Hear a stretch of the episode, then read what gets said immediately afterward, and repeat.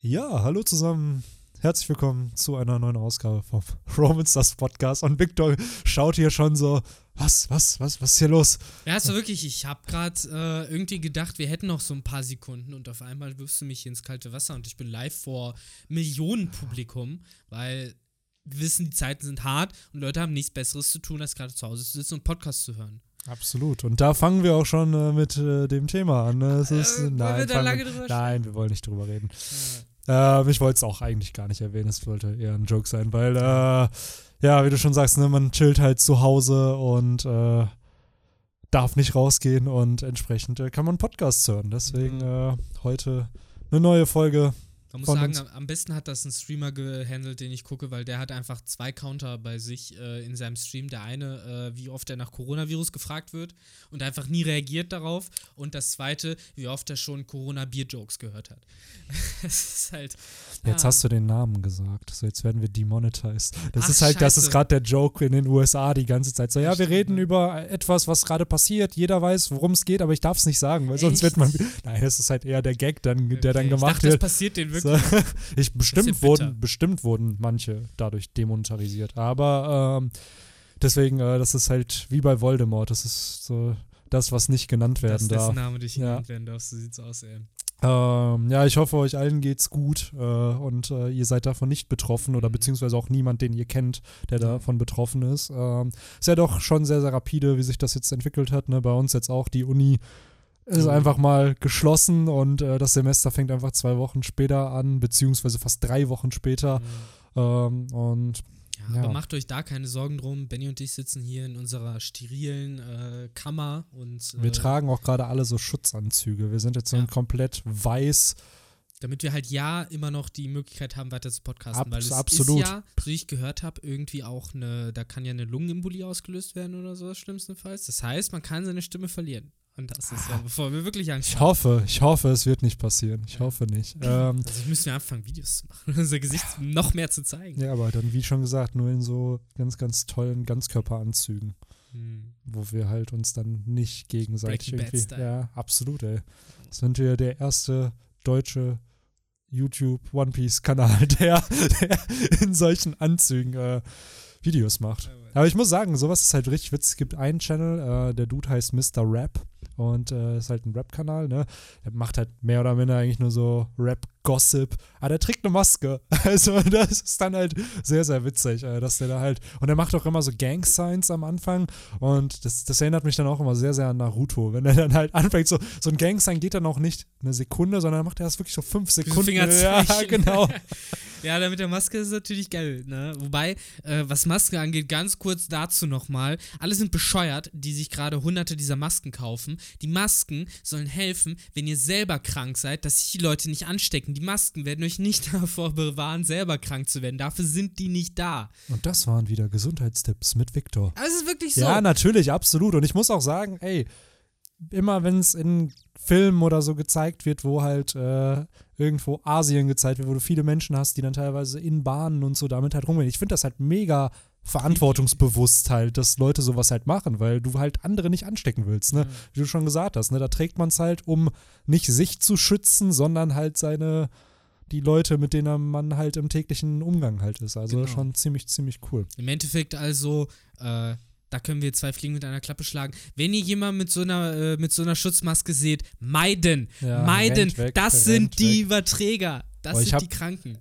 Ich habe einfach nur Angst, dass halt mein Fitnessstudio zumacht in den nächsten, in den nächsten Ja. Tagen. Ey, das wird mich so abfacken, Ja, weiß. gefühlt im Moment echt mein zweites Zuhause neben, neben den, ja, in den Semesterferien, neben Hausarbeiten schreiben und vorher noch für Klausuren lernen und so.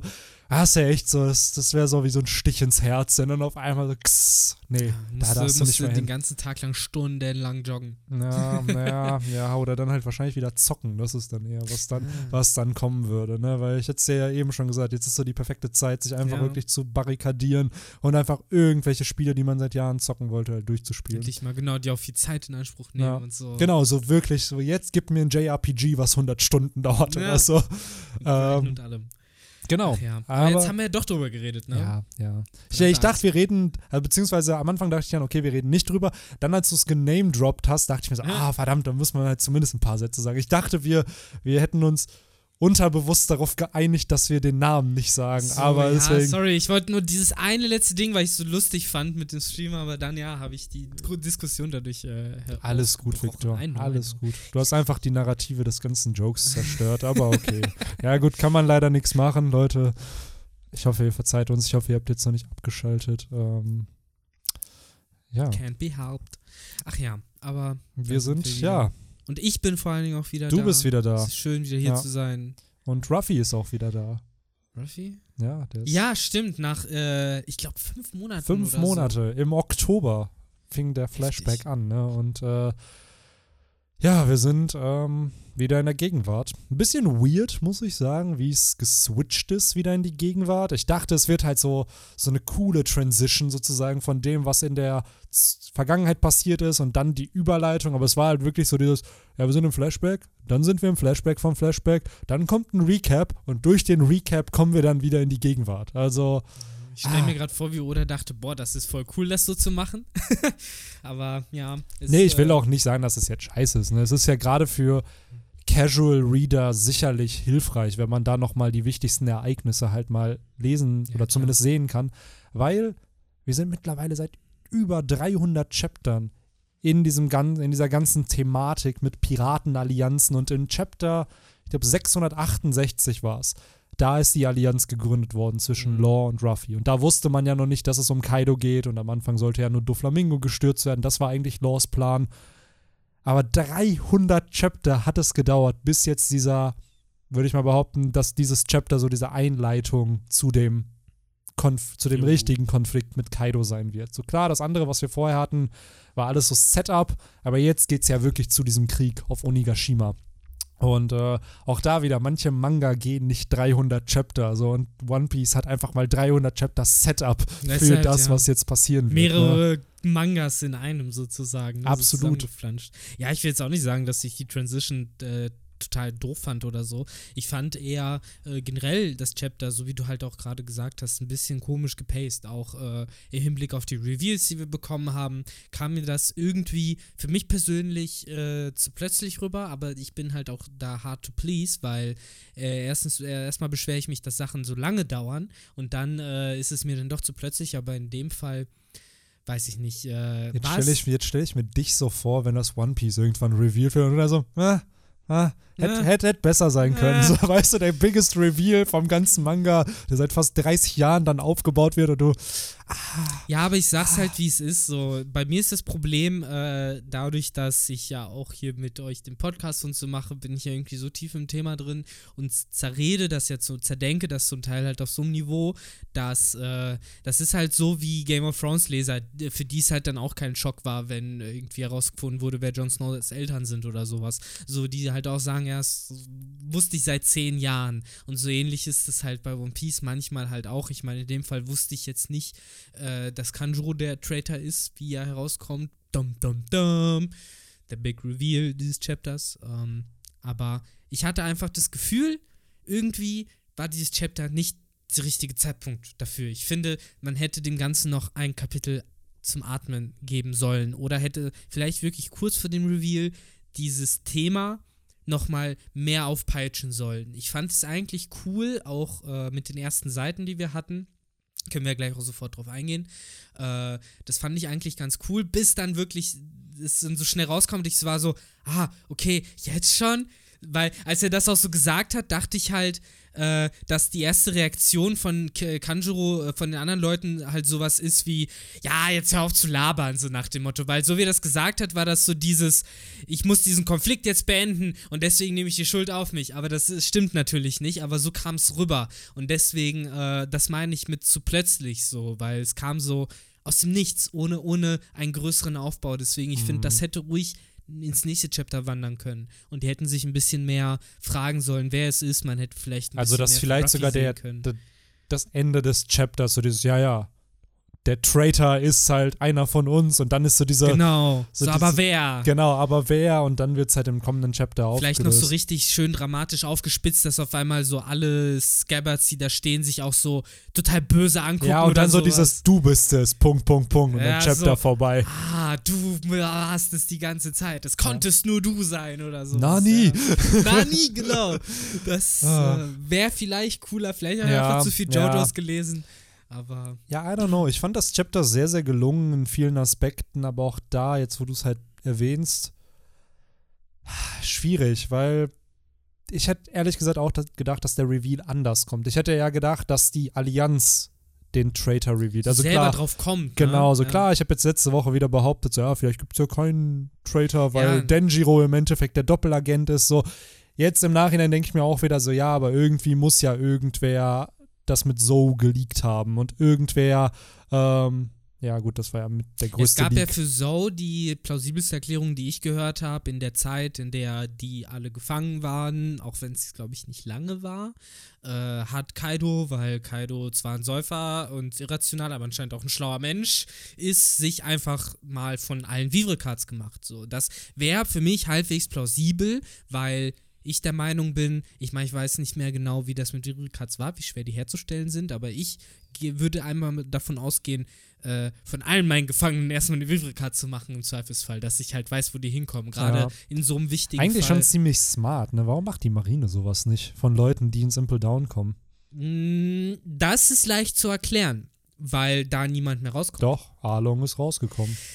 Du wirst ja, du hast ja dein, deine Cent, also solange du wahrscheinlich nicht in Level 4, 5 oder 6 bist, kommst du sicherlich auch irgendwann noch, falls du überlebst. Ja, aus stimmt, dem- wenn du wieder, wenn du entlassen wirst, dann ist es was anderes, weil ich hätte jetzt gerade gesagt Stolz, so nach dem Motto, bei uns äh, bricht eh keiner aus, sie brauchen auch keine Vivre-Card, aber bei dem Fall von eben Arlong oder halt Leuten, die ihr es irgendwann absitzen und dann rauskommen, stimmt, sollte man eine Vivre-Card machen. Ich meine, es ist zwar krass Kontrollstaat dann in Anführungszeichen, auf der Aber anderen ist das Seite, nicht die Weltregierung? Eben, die Weltregierung wäre sich für sowas bestimmt nicht zu fein. Ich meine aber nur irgendwo mal gelesen oder gehört zu haben, dass, glaube ich, die Herstellung von Vivre-Cards doch relativ äh, aufwendig sei oder kostspielig oder keine Ahnung was. Ja, Dass es doch nicht so Erst easy ist. müsste man halt auch noch mal gucken, ne, weil, also Sabo hat ja, ich glaube, eine von, hat er eine von Ruffy erstellt? Hat er eine von Ruffy erstellt und sich seinen Teil mitgenommen da nach Dressrosa? Weil die ganzen Verbündeten von Ruffy hatten ja auch eine Vivre-Card von Ruffy dann. Stimmt, die haben ja irgendwie offscreen auf Dressrosa Genau. eine hergestellt. Und ich ne? glaube, das war Sabo, der die hergestellt hat und Hm. ihm sozusagen die, ähm, sich selber dann einen Teil abgerissen hat, damit er das hat und dann hat er halt die halt abgegeben. Muss man ja so. auch sagen, ne? Die Revolutionäre zum Beispiel, da sie, die arbeiten ja oft auch mit Vivre-Cards. Da haben ja viele auch welche.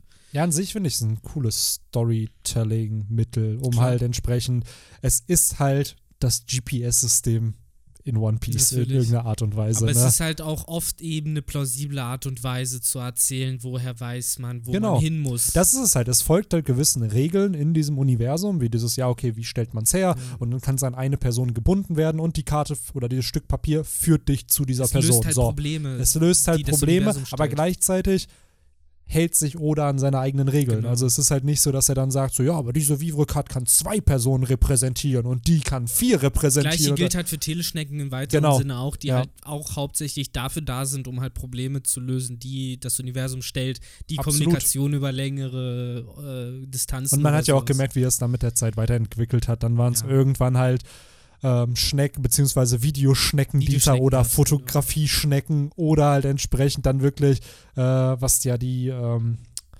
die Revolutionäre nutzen, um halt dann Calls zu interrupten und so, dass man da halt dann nicht äh, abgehört werden kann. Es ist halt echt schon die. Frage, ne, dass es so eine fließende Grenze zwischen äh, Teleschneckentechnologie und Dialtechnologie aus Skype ne? Wobei, äh, wo, doch, Diale wurden da doch auch für alles Mögliche genutzt und nicht nur für Physik, oder?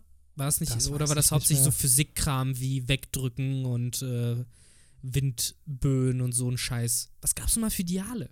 Es gab auch Aufnahmediale. Ja, ja, genau, die Sowas gab's auch. auch.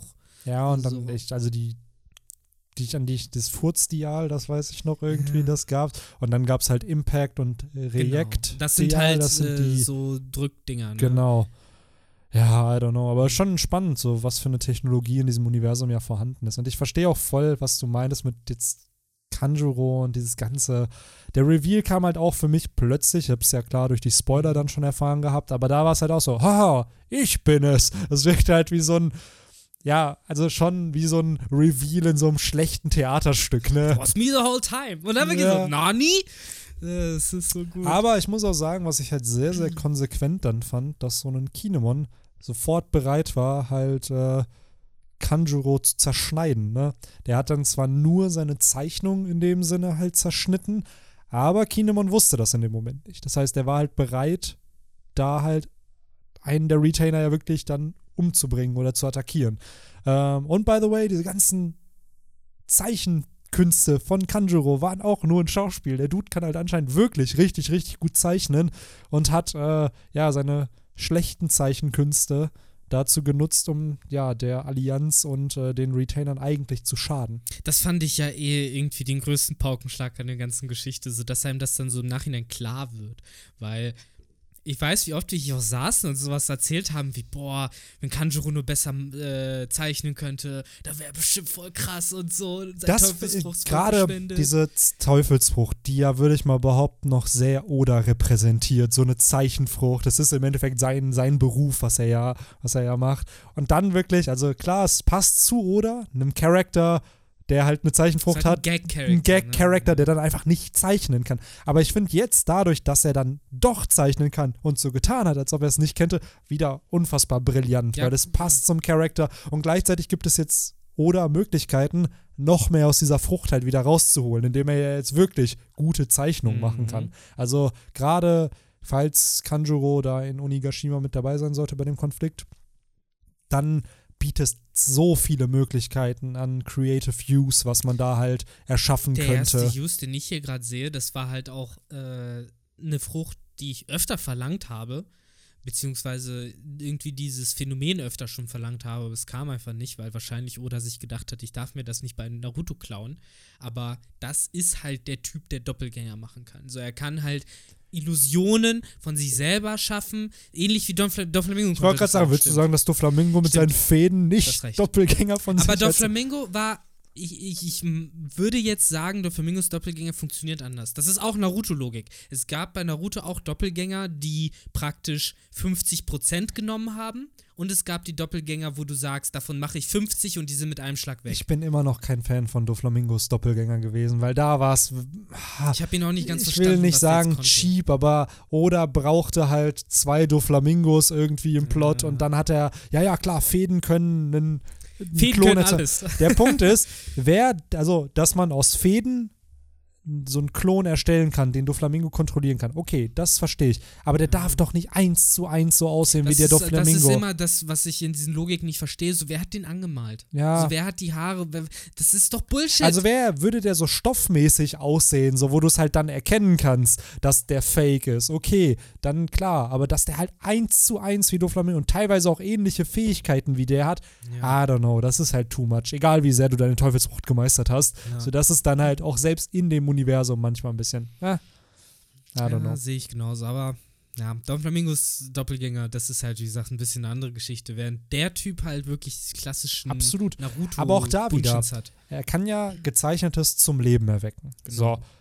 kann das, was er zum Leben erweckt, sprechen? Hat das einen Verstand? Also naja, es kann sich Kanjuro bewegen. hat ja geredet. Genau, das heißt, er kann denen irgendwie Bewusstsein geben.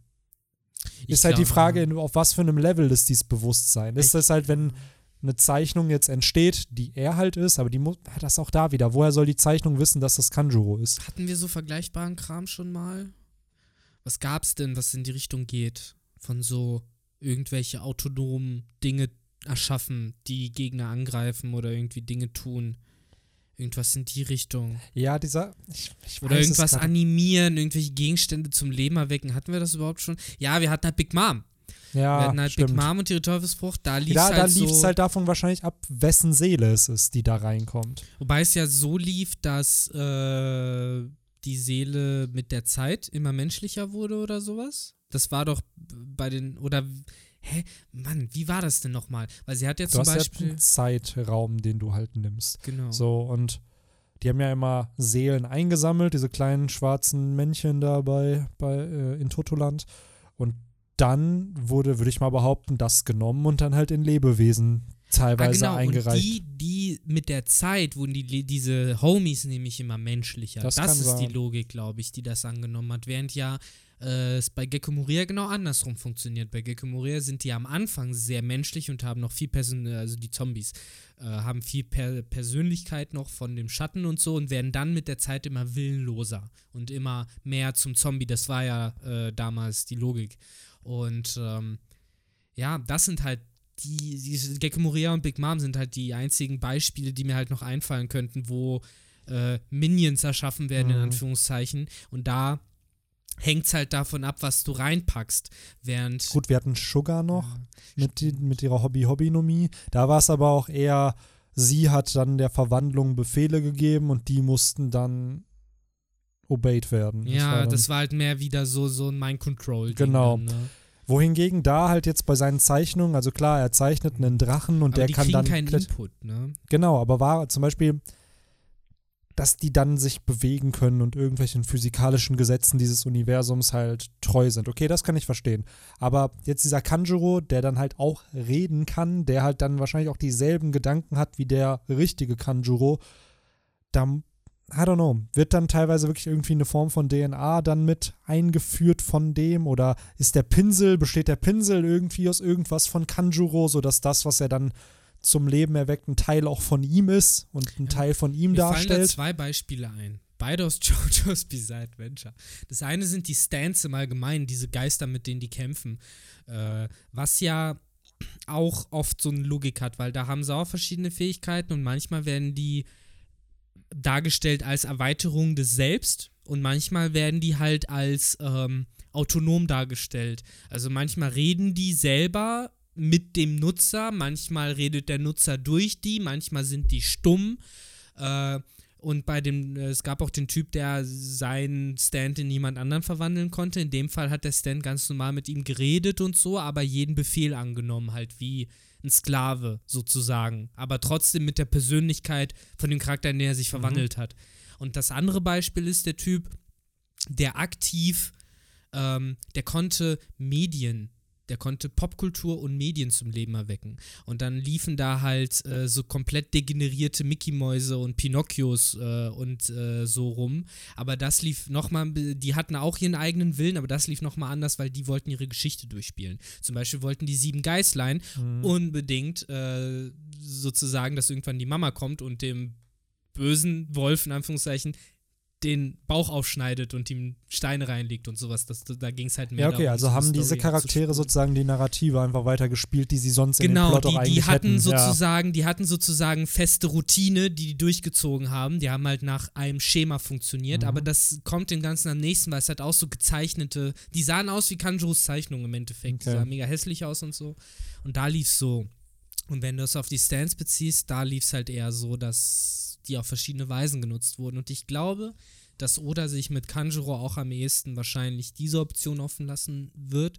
Meine Vermutung ist, dass sowas wie kleine Tiere, Drachen, ähnliches, werden keine Laute von sich geben und äh, werden halt auch einfach nur angreifen oder einfach nur beobachten und auf unerklärliche Weise das, was die sehen, seht auch Kanjuro.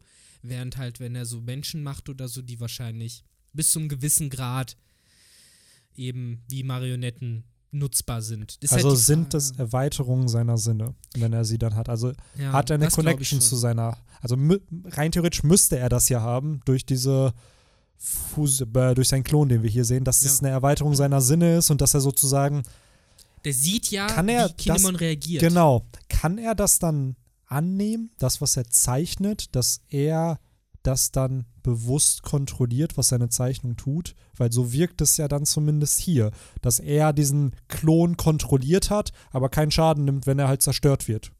Ich glaube einfach, Mann, ey, das ist so tiefe Diskussion. Ja, es ist too much, ne? es, ist, es ist auch äh, ein letztes ganz, ganz kurzes Beispiel aus JoJo's, weil das das letzte und deswegen merkst du auch, warum es so tief geht, weil das geht schon in diese Diskussion von, du hast einen Charakter, der konnte in alternative Universen gehen und äh, mit seinen eigenen äh, Ichs reden und wenn einer gestorben ist, dann hat einfach ein anderer sein Bewusstsein, seine Gedanken und seine Memories übernommen und weitergemacht. Und das ist halt hier eben auch so ein bisschen diese Frage, ist das einfach die gleiche Person, wirklich dieselbe Person, die einfach eh genauso agiert und die gleichen Interessen und Wünsche und alles hat und deswegen sozusagen äh, Kanjuro gar nicht steuern muss, weil es halt ja dieses fast schon alternative Ich ist, aus einer alternativen Dimension sozusagen und äh, nur, dass er halt nur einen Schlag aushält, weil er aus Tinte ist. Das der einzige Unterschied zwischen den beiden sind, aber Kanjuro faktisch an zwei Orten gleichzeitig sein kann. Es ist halt der Doppelgänger. So Mhm. wie auch bei Naruto dann wieder, ne? Da läuft es ja auch so. Da kannst du mit einem Doppelgänger reden, der Doppelgänger kann sogar Dinge in die Hand nehmen und so, aber sobald er geschlagen wird, verpufft er. Aber alle Informationen, Die du hast, hat der Doppelgänger dann in dem Sinne auch. beziehungsweise alle, die der Doppelgänger gesammelt hat, kriegst du dann auch. Mhm. Das ist halt zum Beispiel auch, Naruto hat ja seinen Doppelgänger zum Training genutzt. Der hat 1000 Doppelgänger genutzt und jeden, wenn 1000 Doppelgänger einen Push-Up machen, hast du 1000 Push-Ups gemacht.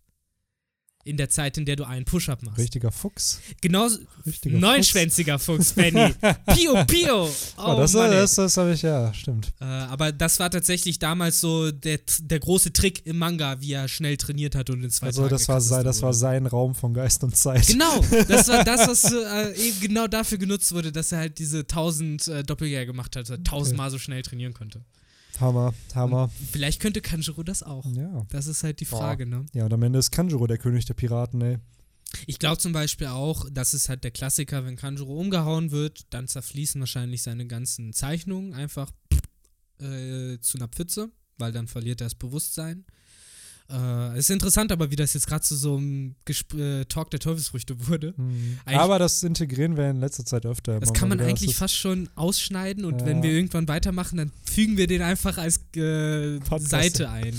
Weil äh, das Faszinierende ist ja aber trotzdem, es lohnt sich über die Teufelsfrucht zu sprechen, weil wir halt mega viel auch über die, über den Charakter und auch über die Frucht selber erfahren haben, Ja. dieses Kapitel, sogar wie sie aussieht. Absolut. Und schon wieder ein Charakter, der von einem anderen Charakter eine Frucht bekommt. In also, irgendeinem dunklen Raum. Ja. So, es ist immer das Gleiche.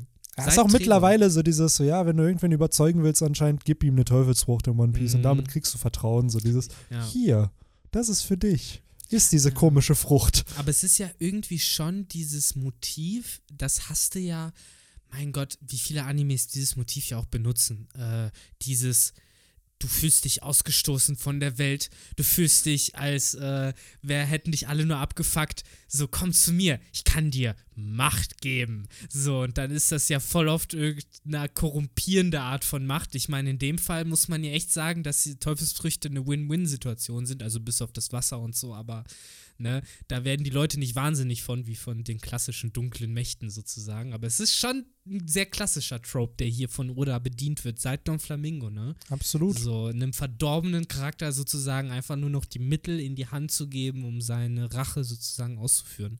Und in allen drei Fällen geht, Aber geht auch, es ja ich auch bin um ehrlich, ne, wenn du bedenkst, die Charakter, die wir in der Handlung haben. So ein Ruffy hat seine Teufelsfrucht durch die Rota Piraten. Lore hat sie von äh, Rocinante bekommen. Doflamingo eben von Treble.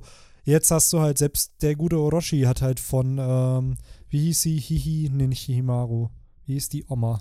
Oh, das Die- weiß ich nicht mehr, Benny. Jetzt müsstest Die, die gute Oma, warte, ich find's heraus, wie die Oh, gute Mann. Oma heißt. Aber ich muss sagen, äh, jetzt wo du es ansprichst, ich kann mich an keine einzige Teufelsfrucht erinnern, die gegessen wurde, nachdem sie einfach auf dem Boden gefunden wurde. Die wurde immer von jemandem übergeben.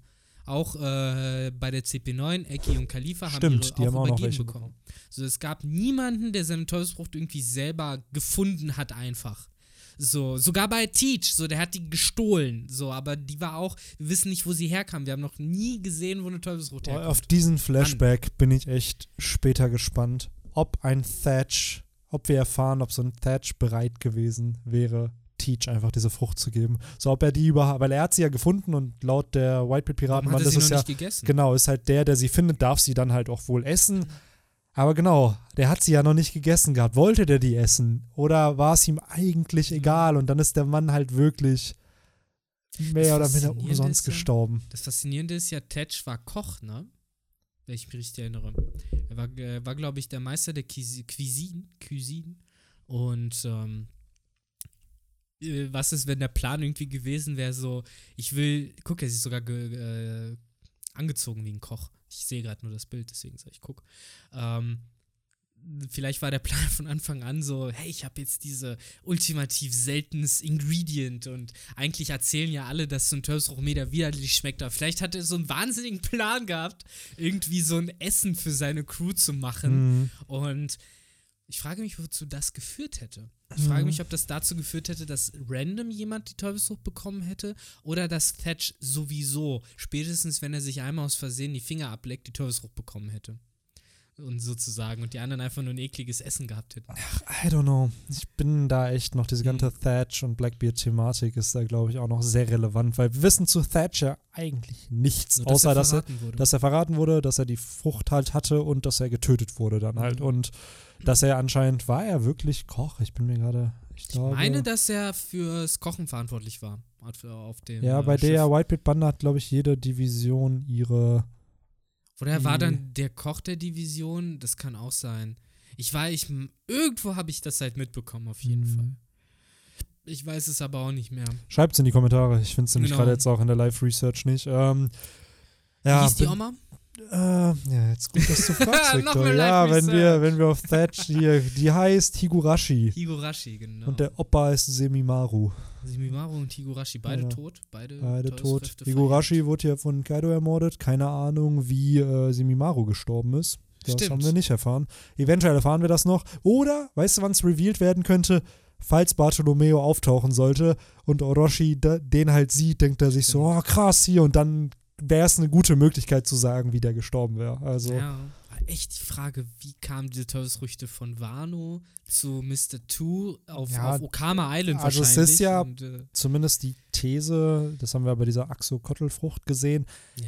dass jede Frucht irgendein Fruchttheme hat. Bei der Oxycotel-Frucht war es ein Apfel, bei der Teufelsfrucht von Eki war es ein Bananen, bei der Ito-Itonomie von Doflamingo war es eine Birne. Das heißt, dass dieser Geist der Frucht, was auch immer der Frucht sozusagen ja in die nächste Art dieser Frucht übergehen muss. Mhm. Wenn jetzt zum Beispiel, keine Ahnung, diese Barrierefrucht einen, was weiß ich, irgendeine exotische Frucht war, die nur im East Blue Ein wächst, Mango, ja, so, dann, ja gut, dann ist halt da die nächste Frucht, die dann halt erst hinkommt. Ne? Das ist Äh, natürlich hart. weil wir wissen, Bartolomeo kommt ja auch aus dem East Blue. So, das heißt, ich weiß nicht, hat er seine Teufelsfrucht erst auf der Grand Line bekommen? Hat er sie vorher schon gehabt? Fragen über Fragen. Ja, ne? also- Das ist halt auch wieder. Aber das kriegen wir sicherlich auch noch mit. Aber ich muss sagen, diesen Reveal rund um Kanjuro, ich finde, wurde halt sehr, sehr viel bei Reddit spekuliert. Ich fand so, ah, gefühlt kann aktuell jeder irgendwie der, der Traitor sein und oder gibt sich auch sehr, sehr viel Mühe, dass wir das auch glauben. Weil halt gerade im Flashback von Oden, wo dann wirklich alle bereit waren zu sterben mit Oden, war halt die Diskussion so, ja Alter, wenn die alle bereit sind für ihn zu sterben, dann gibt es keinen Traitor. Und hier ist es dann so, ja, ja, das war ein Schauspieler und das war seine ultimative Rolle. Er sollte für euch sterben. So, ja, kann man so sagen, aber dadurch schließt Oda ja diese Thematik immer wieder aus. Also, haha, es kann niemand sein und dann so, haha, es war doch einer. So, Das fand ich auch irgendwie, Mann, da verrennt sich Oda halt immer. Also ich meine, ich, ich habe da immer das Gefühl, das ist mega vermessen, aber als würde ich sein Dilemma sehen, so wie er da ist und sich sagt, verdammt, alles, was Sinn macht, ist viel zu offensichtlich. Und ah, aber was das mache ist ich denn genau jetzt? der Punkt, dass man vielleicht einfach sich auch, also es war ja auch dann immer noch offensichtlich, so Ja. Leute haben es trotzdem predicted, genau wie Kiyoshiro Genau. Denjiro. Es wurde so schnell predicted, dass Leute gesagt haben, ey, das macht zu viel Sinn einfach. So, ja klar, man kann sich immer drüber streiten, wie das Design von dem Charakter ist, aber warum ist es denn manchmal nicht das Offensichtlichste? Zeigt das nicht eher, dass deine Leser voll aktiv an deinem Werk Ja. arbeiten und halt alles auseinandernehmen? Weil ich weiß noch, bei äh, A Song of Ice and Fire, also bei der Game of Thrones Buchreihe, ich will nicht spoilern, was da jetzt passiert ist, aber die populärste Theorie dieser Buchreihe, so und die Leute, die es lesen oder geschaut haben, wissen sicherlich, was ich meine. Die wurde im Jahr 1997 oder 98 bereits in irgendwelchen Foren Ja. revealed, Und sodass Leute, und das war- 2006 oder so, wo dann das Genau. fünfte Buch rauskam. ja, wo sie teil, also die, die Dudes hier, DB Weiss und David Genau. Benioff, haben ja sogar mit bei dem Dinner, als sie damals äh, George R. R. Martin gepitcht haben, dass sie eine Serie daraus machen wollen, hat er sie ja auch gefragt, so, ja, wer ist die Mutter von dem und dem Charakter? Und dann haben sie es wohl richtig beantwortet. Und der Punkt ist, das war 97, 98, da war gerade mal das dritte Buch Genau. draußen, so. Und da haben Leute schon es richtig bestätigt. und wann wurde es, also in der Serie ist es mittlerweile revealed, in den Büchern ist es immer noch nicht revealed. Und da denke ich mir so, meinst du jetzt, George R. R. Martin wird das ändern? Nein, es ist halt, es macht natürlich Sinn und es ist ja auch der Sinn eines Lesers, sowas dann herauszufinden, wenn der Autor herausfinden zu können. Heraus, genau, herausfinden zu können. Du hast es richtig gesagt. Ja. Ähm, und da habe ich halt gerade bei One Piece oft das Gefühl, ah, oder ist manchmal, er will, dass wir es herausfinden, aber eigentlich will er nicht, dass wir es herausfinden, damit man eben trotzdem diesen genau. Twist hat. Dieses ganz komische, ne? So, das, mein größtes Problem halt mit diesem Reveal ist nicht, dass Kanjuro es ist, per se, äh, sondern ich meine, du hast ja vorher gesagt, äh, viele haben Kanjuro vermutet, weil er auch äh, wenig Screentime hatte und wenig erwähnt wurde. Und es genau das. In dieser ganzen japanischen Folklore gibt es ja auch irgendeinen aus, ich weiß nicht, ob es ein Theaterstück-Charakter ist, aber auch halt irgend so einen Zeichner, der halt ein Verräter in der das Story halt ist. Da gab es halt auch sowas. Und ich kann euch jetzt nicht sagen, was es ist, aber bestimmt, wenn man es googelt, findet man das. Und da denke ich mir halt auch so, ja klar, natürlich kann das dafür sprechen, aber I don't know, für mich ist das dann halt auch nicht unbedingt immer ein Beweis. Das ist ziemlich halt, tinvoll. Ja, eigentlich. es ist halt tinvoll. Also jetzt sogar, jetzt, wo wir im Nachhinein es wissen, trotzdem würde ich eigentlich sagen, dass wenn mir so das gesagt wird mit diesem Zeichner, ich sehe es noch immer als tinvoll. Wahrscheinlich Absolut. ist das die Connection, aber... Weil diese Hinweise nicht im Werk selber stattfinden. Genau. Und das ist eben das, was, glaube ich, immer wieder Leute beim Theorien erstellen vergessen. Dieses, man soll sich Sätze aus dem Manga nehmen. Setting aus einem Manga. Daraus kannst du eine Theorie dann auch bilden. So. Aber jetzt irgendwie zu sagen, ja, vielleicht dieser Mythos und jenes mhm. und bla könnte darauf angewendet werden, dann kannst du ja alles nehmen. Ja, wobei man, so. also ich will das jetzt nicht zu sehr verteufeln, weil es macht ja Spaß. Und es ist nein, ja auch absolut. cool, gerade in sowas wie Naruto, wo, wo ich wieder erwähnen muss, was ja auch schwer getrieft hat vor so japanischen mythologischen Motiven, wo man dann angefangen hat, so, okay, wir haben einen neunschwänzigen Fuchs, das ist ja so ein mythologisches Monster. Wir haben diesen Dachs, diesen Marder von Gara und dann noch diese zweischwänzige Katze. Das sieht doch aus wie die und die neuen Biester. Und dann seit Ewigkeiten stand dann irgendwann fest, so, okay, das heißt, der vierschwänzige muss ein Hahn sein und der fünfschwänzige muss das und das sein. Und das hat Sinn gemacht, weil es von dieser Mythologie abgeleitet war. Am Ende war es das aber trotzdem nicht. Genau, und das ist es halt. Eine Inspiration durch Mythologie genau. haben schön und gut. Das mach, machen Autoren halt. Das mhm. ist ja mhm. auch okay. Aber nur weil was in der Mythologie so und so stattfindet, heißt das nicht, dass er eins zu eins, dass es eins so zu eins so übernommen muss. wird. Ja. Weil, also Inspiration sucht sich natürlich jeder, so genau wie Odins Story ja anscheinend an die Abenteuer von Herkules angelehnt war. Natürlich, mhm. aber die sind nicht eins zu eins so passiert, sondern Oda hat sich absurde Stories genommen und die dann auf Oden halt eingesetzt genau. oder beziehungsweise ihm diese Story gegeben, aber gleichzeitig hat er sich nicht gesagt, ja, ich nehme jetzt eins zu eins jedes Abenteuer, was Herkules hatte und baue das dann für Oden ein. Er nimmt nicht mal die gleiche Anzahl an Abenteuern, ja. die Herkules hatte oder sowas. Er nimmt nur das Motiv, genau, dass sich jemand beweist. Genau. Durch viele Aufgaben sozusagen und daran wächst. Aber und so um auf Kanjuro zurückzukommen, äh, wie gesagt, ich finde es gerade eben störend, dass man so wenig eigentlich von ihm gesehen hat. Es gab zwar dieses Foreshadowing immer mal wieder, was die Leute eben ansprechen, was so mit der Zeit sozusagen gedroppt wurde und was man jetzt im Nachhinein natürlich wieder äh, finden kann, aber ich fand's halt, ich finde es halt blöd, dass, ähm, und ich sag's wie es ist, dass äh, Kinemon mehr Screentime bekommen hat als der Traitor. Kinemon zum Beispiel, ich liebe diesen Charakter. Ich finde den richtig, richtig cool. Obwohl er mich am Anfang sehr lange genervt hat, weil ich nicht wusste, was ich mit ihm anfangen soll. Aber ich finde ihn super. Eben weil er so viel Screentime bekommen hat. Umso größer war die Fallhöhe bei diesem Charakter. So, natürlich wusste ich so, wenn einer nicht der Traitor ist, dann wahrscheinlich Kinemon. Und äh, ist auch richtig, dass er es zum Beispiel nicht ist. Aber ich finde, dass. Ähm, ganz blöd gesagt, dafür, dass er nicht der Traitor ist, hat er zu viel Screentime bekommen. Beziehungsweise dafür haben dann alle anderen zu wenig bekommen. Mein Problem ist, dass äh, gerade Kanjuro für mich diese klassische unwichtige Nebenfigur dann irgendwann wurde. Er war einer von neun, einer von neun, die untergingen. Oder hätte entweder dann allen so eine Backstory wie Kinemon geben müssen, damit, damit für alle diese Fallhöhe entsteht. Das hat er ja mehr oder minder auch durch den Flashback. Wenn du bedenkst. Darauf wollte ich gerade nämlich ja, zu sprechen okay. kommen, weil Sorry. viel zu wenig. Ja, weil wieder, du hast gesehen, wie es bei Kinemon lief und dann hast du gesehen, wie es bei Raizo, Kanjuro und sogar Kawamatsu lief, der sogar auch noch einer der interessanteren, spannenderen Charaktere ist. Die drei wurden einfach äh, innerhalb von anderthalb Seiten eingesammelt und waren dann dabei und deal with it. So, was mir nochmal suggeriert hat, so das ist der Bodensatz. Wir haben Charaktere wie Denjiro, die interessant waren, dadurch, dass wir ihr Schicksal nicht kennen. Wir haben Charaktere wie Kinemon, mit denen wir uns emotional sehr verbunden haben. Äh, selbst Charaktere wie Kiku äh, oder auch, äh, verdammte Axt, wie heißt denn äh, Kikus Äh, Schwester. ISO. Iso, Frodo. genau, die wir halt, die eine von früher kannten mit Whitebeard und die andere halt Das durch ist Ruffy trotzdem immer noch ein Kerl, ne? Äh, identifiziert sich aber als Frau. Ja, ja, klar, aber Ne? Ist halt Ja. eine Sie. Äh, und ähm, das sind Charaktere, zu denen haben wir eine Einordnung bekommen, während wir eben gerade zu Reiso und Kinemon überhaupt keine Einordnung bekommen haben. Und das finde ich unfassbar schade, weil dann hättest du gerade diese beiden Charaktere nicht, eigentlich nicht nehmen dürfen als Traitor.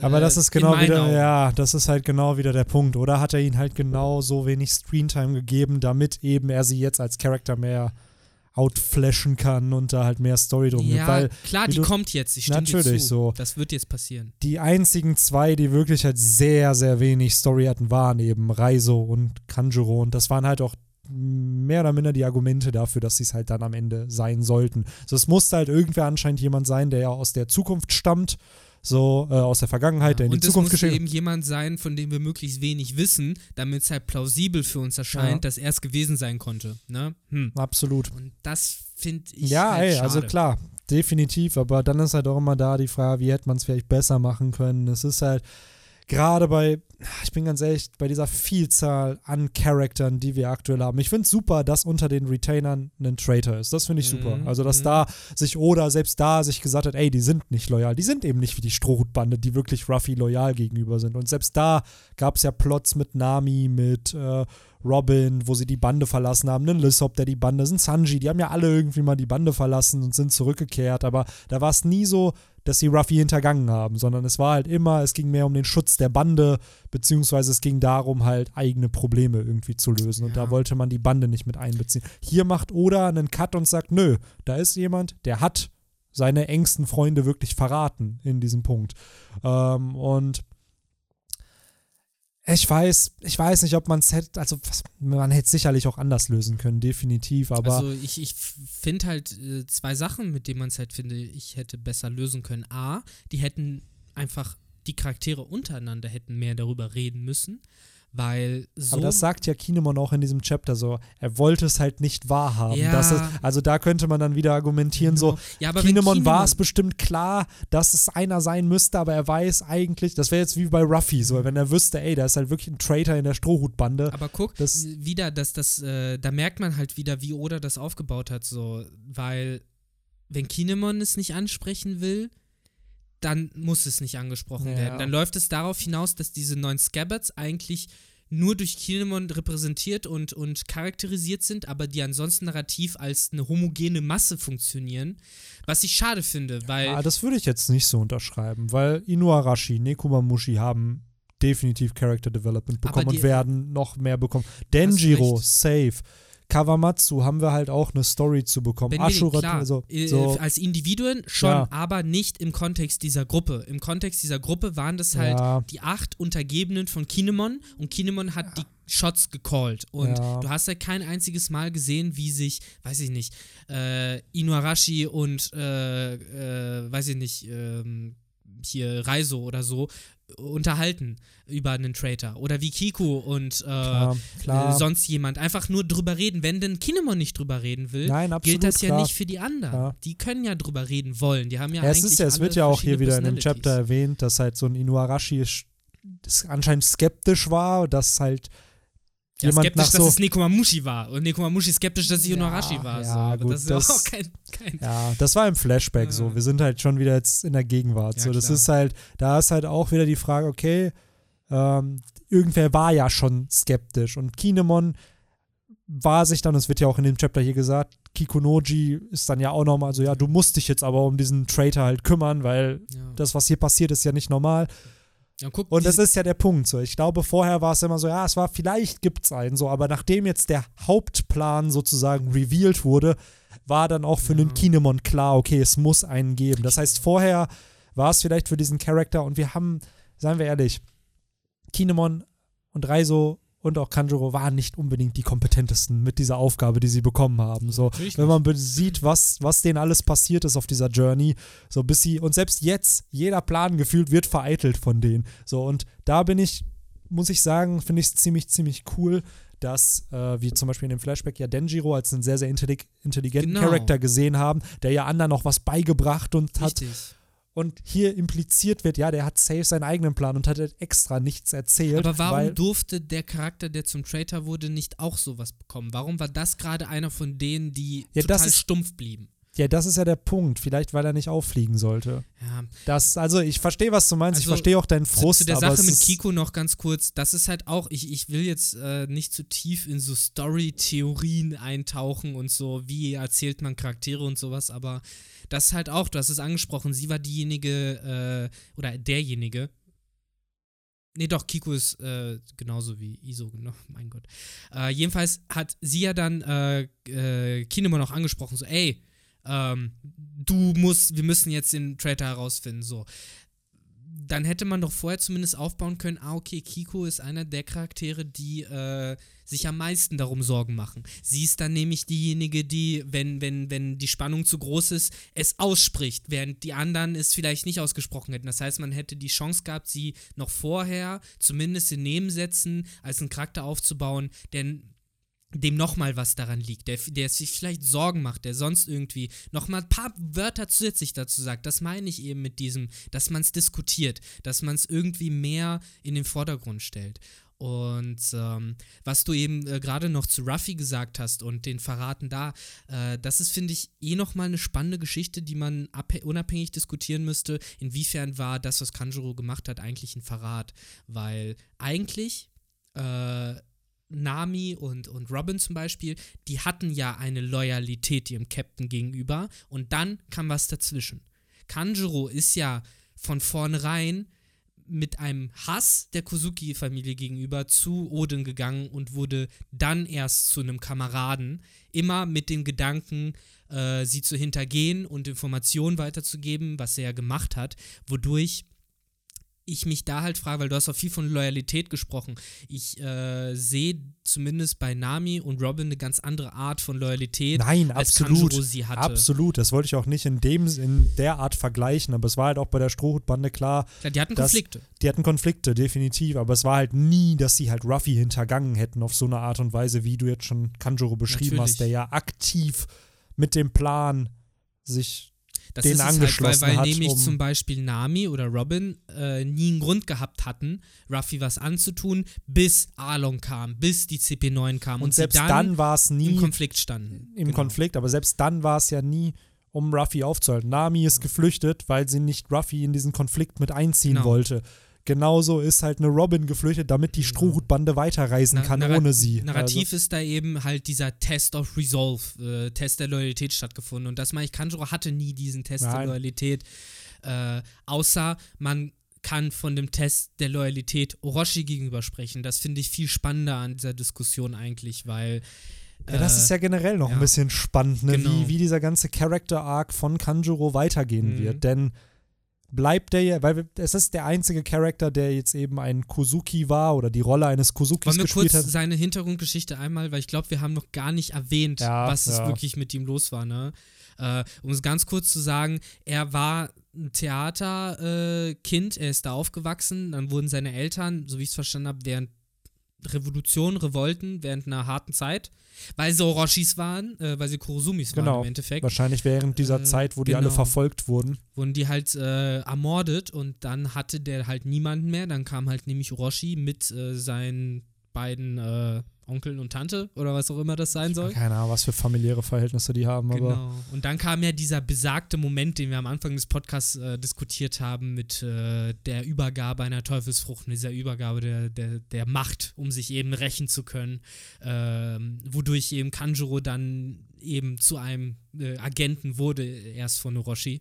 Und äh, dann nämlich ja in der Rede äh, wo er sich zu erkennen gegeben hat, das fand ich so spannend, dann eben das alles schön ausgesprochen hat, wie er halt meinte, ich bin hingeschickt worden zu euch mit dem Plan, äh, euer Freund zu sein, euch loyal gegenüber zu sein. Ich habe mit euch gute und schlechte Zeiten erlebt.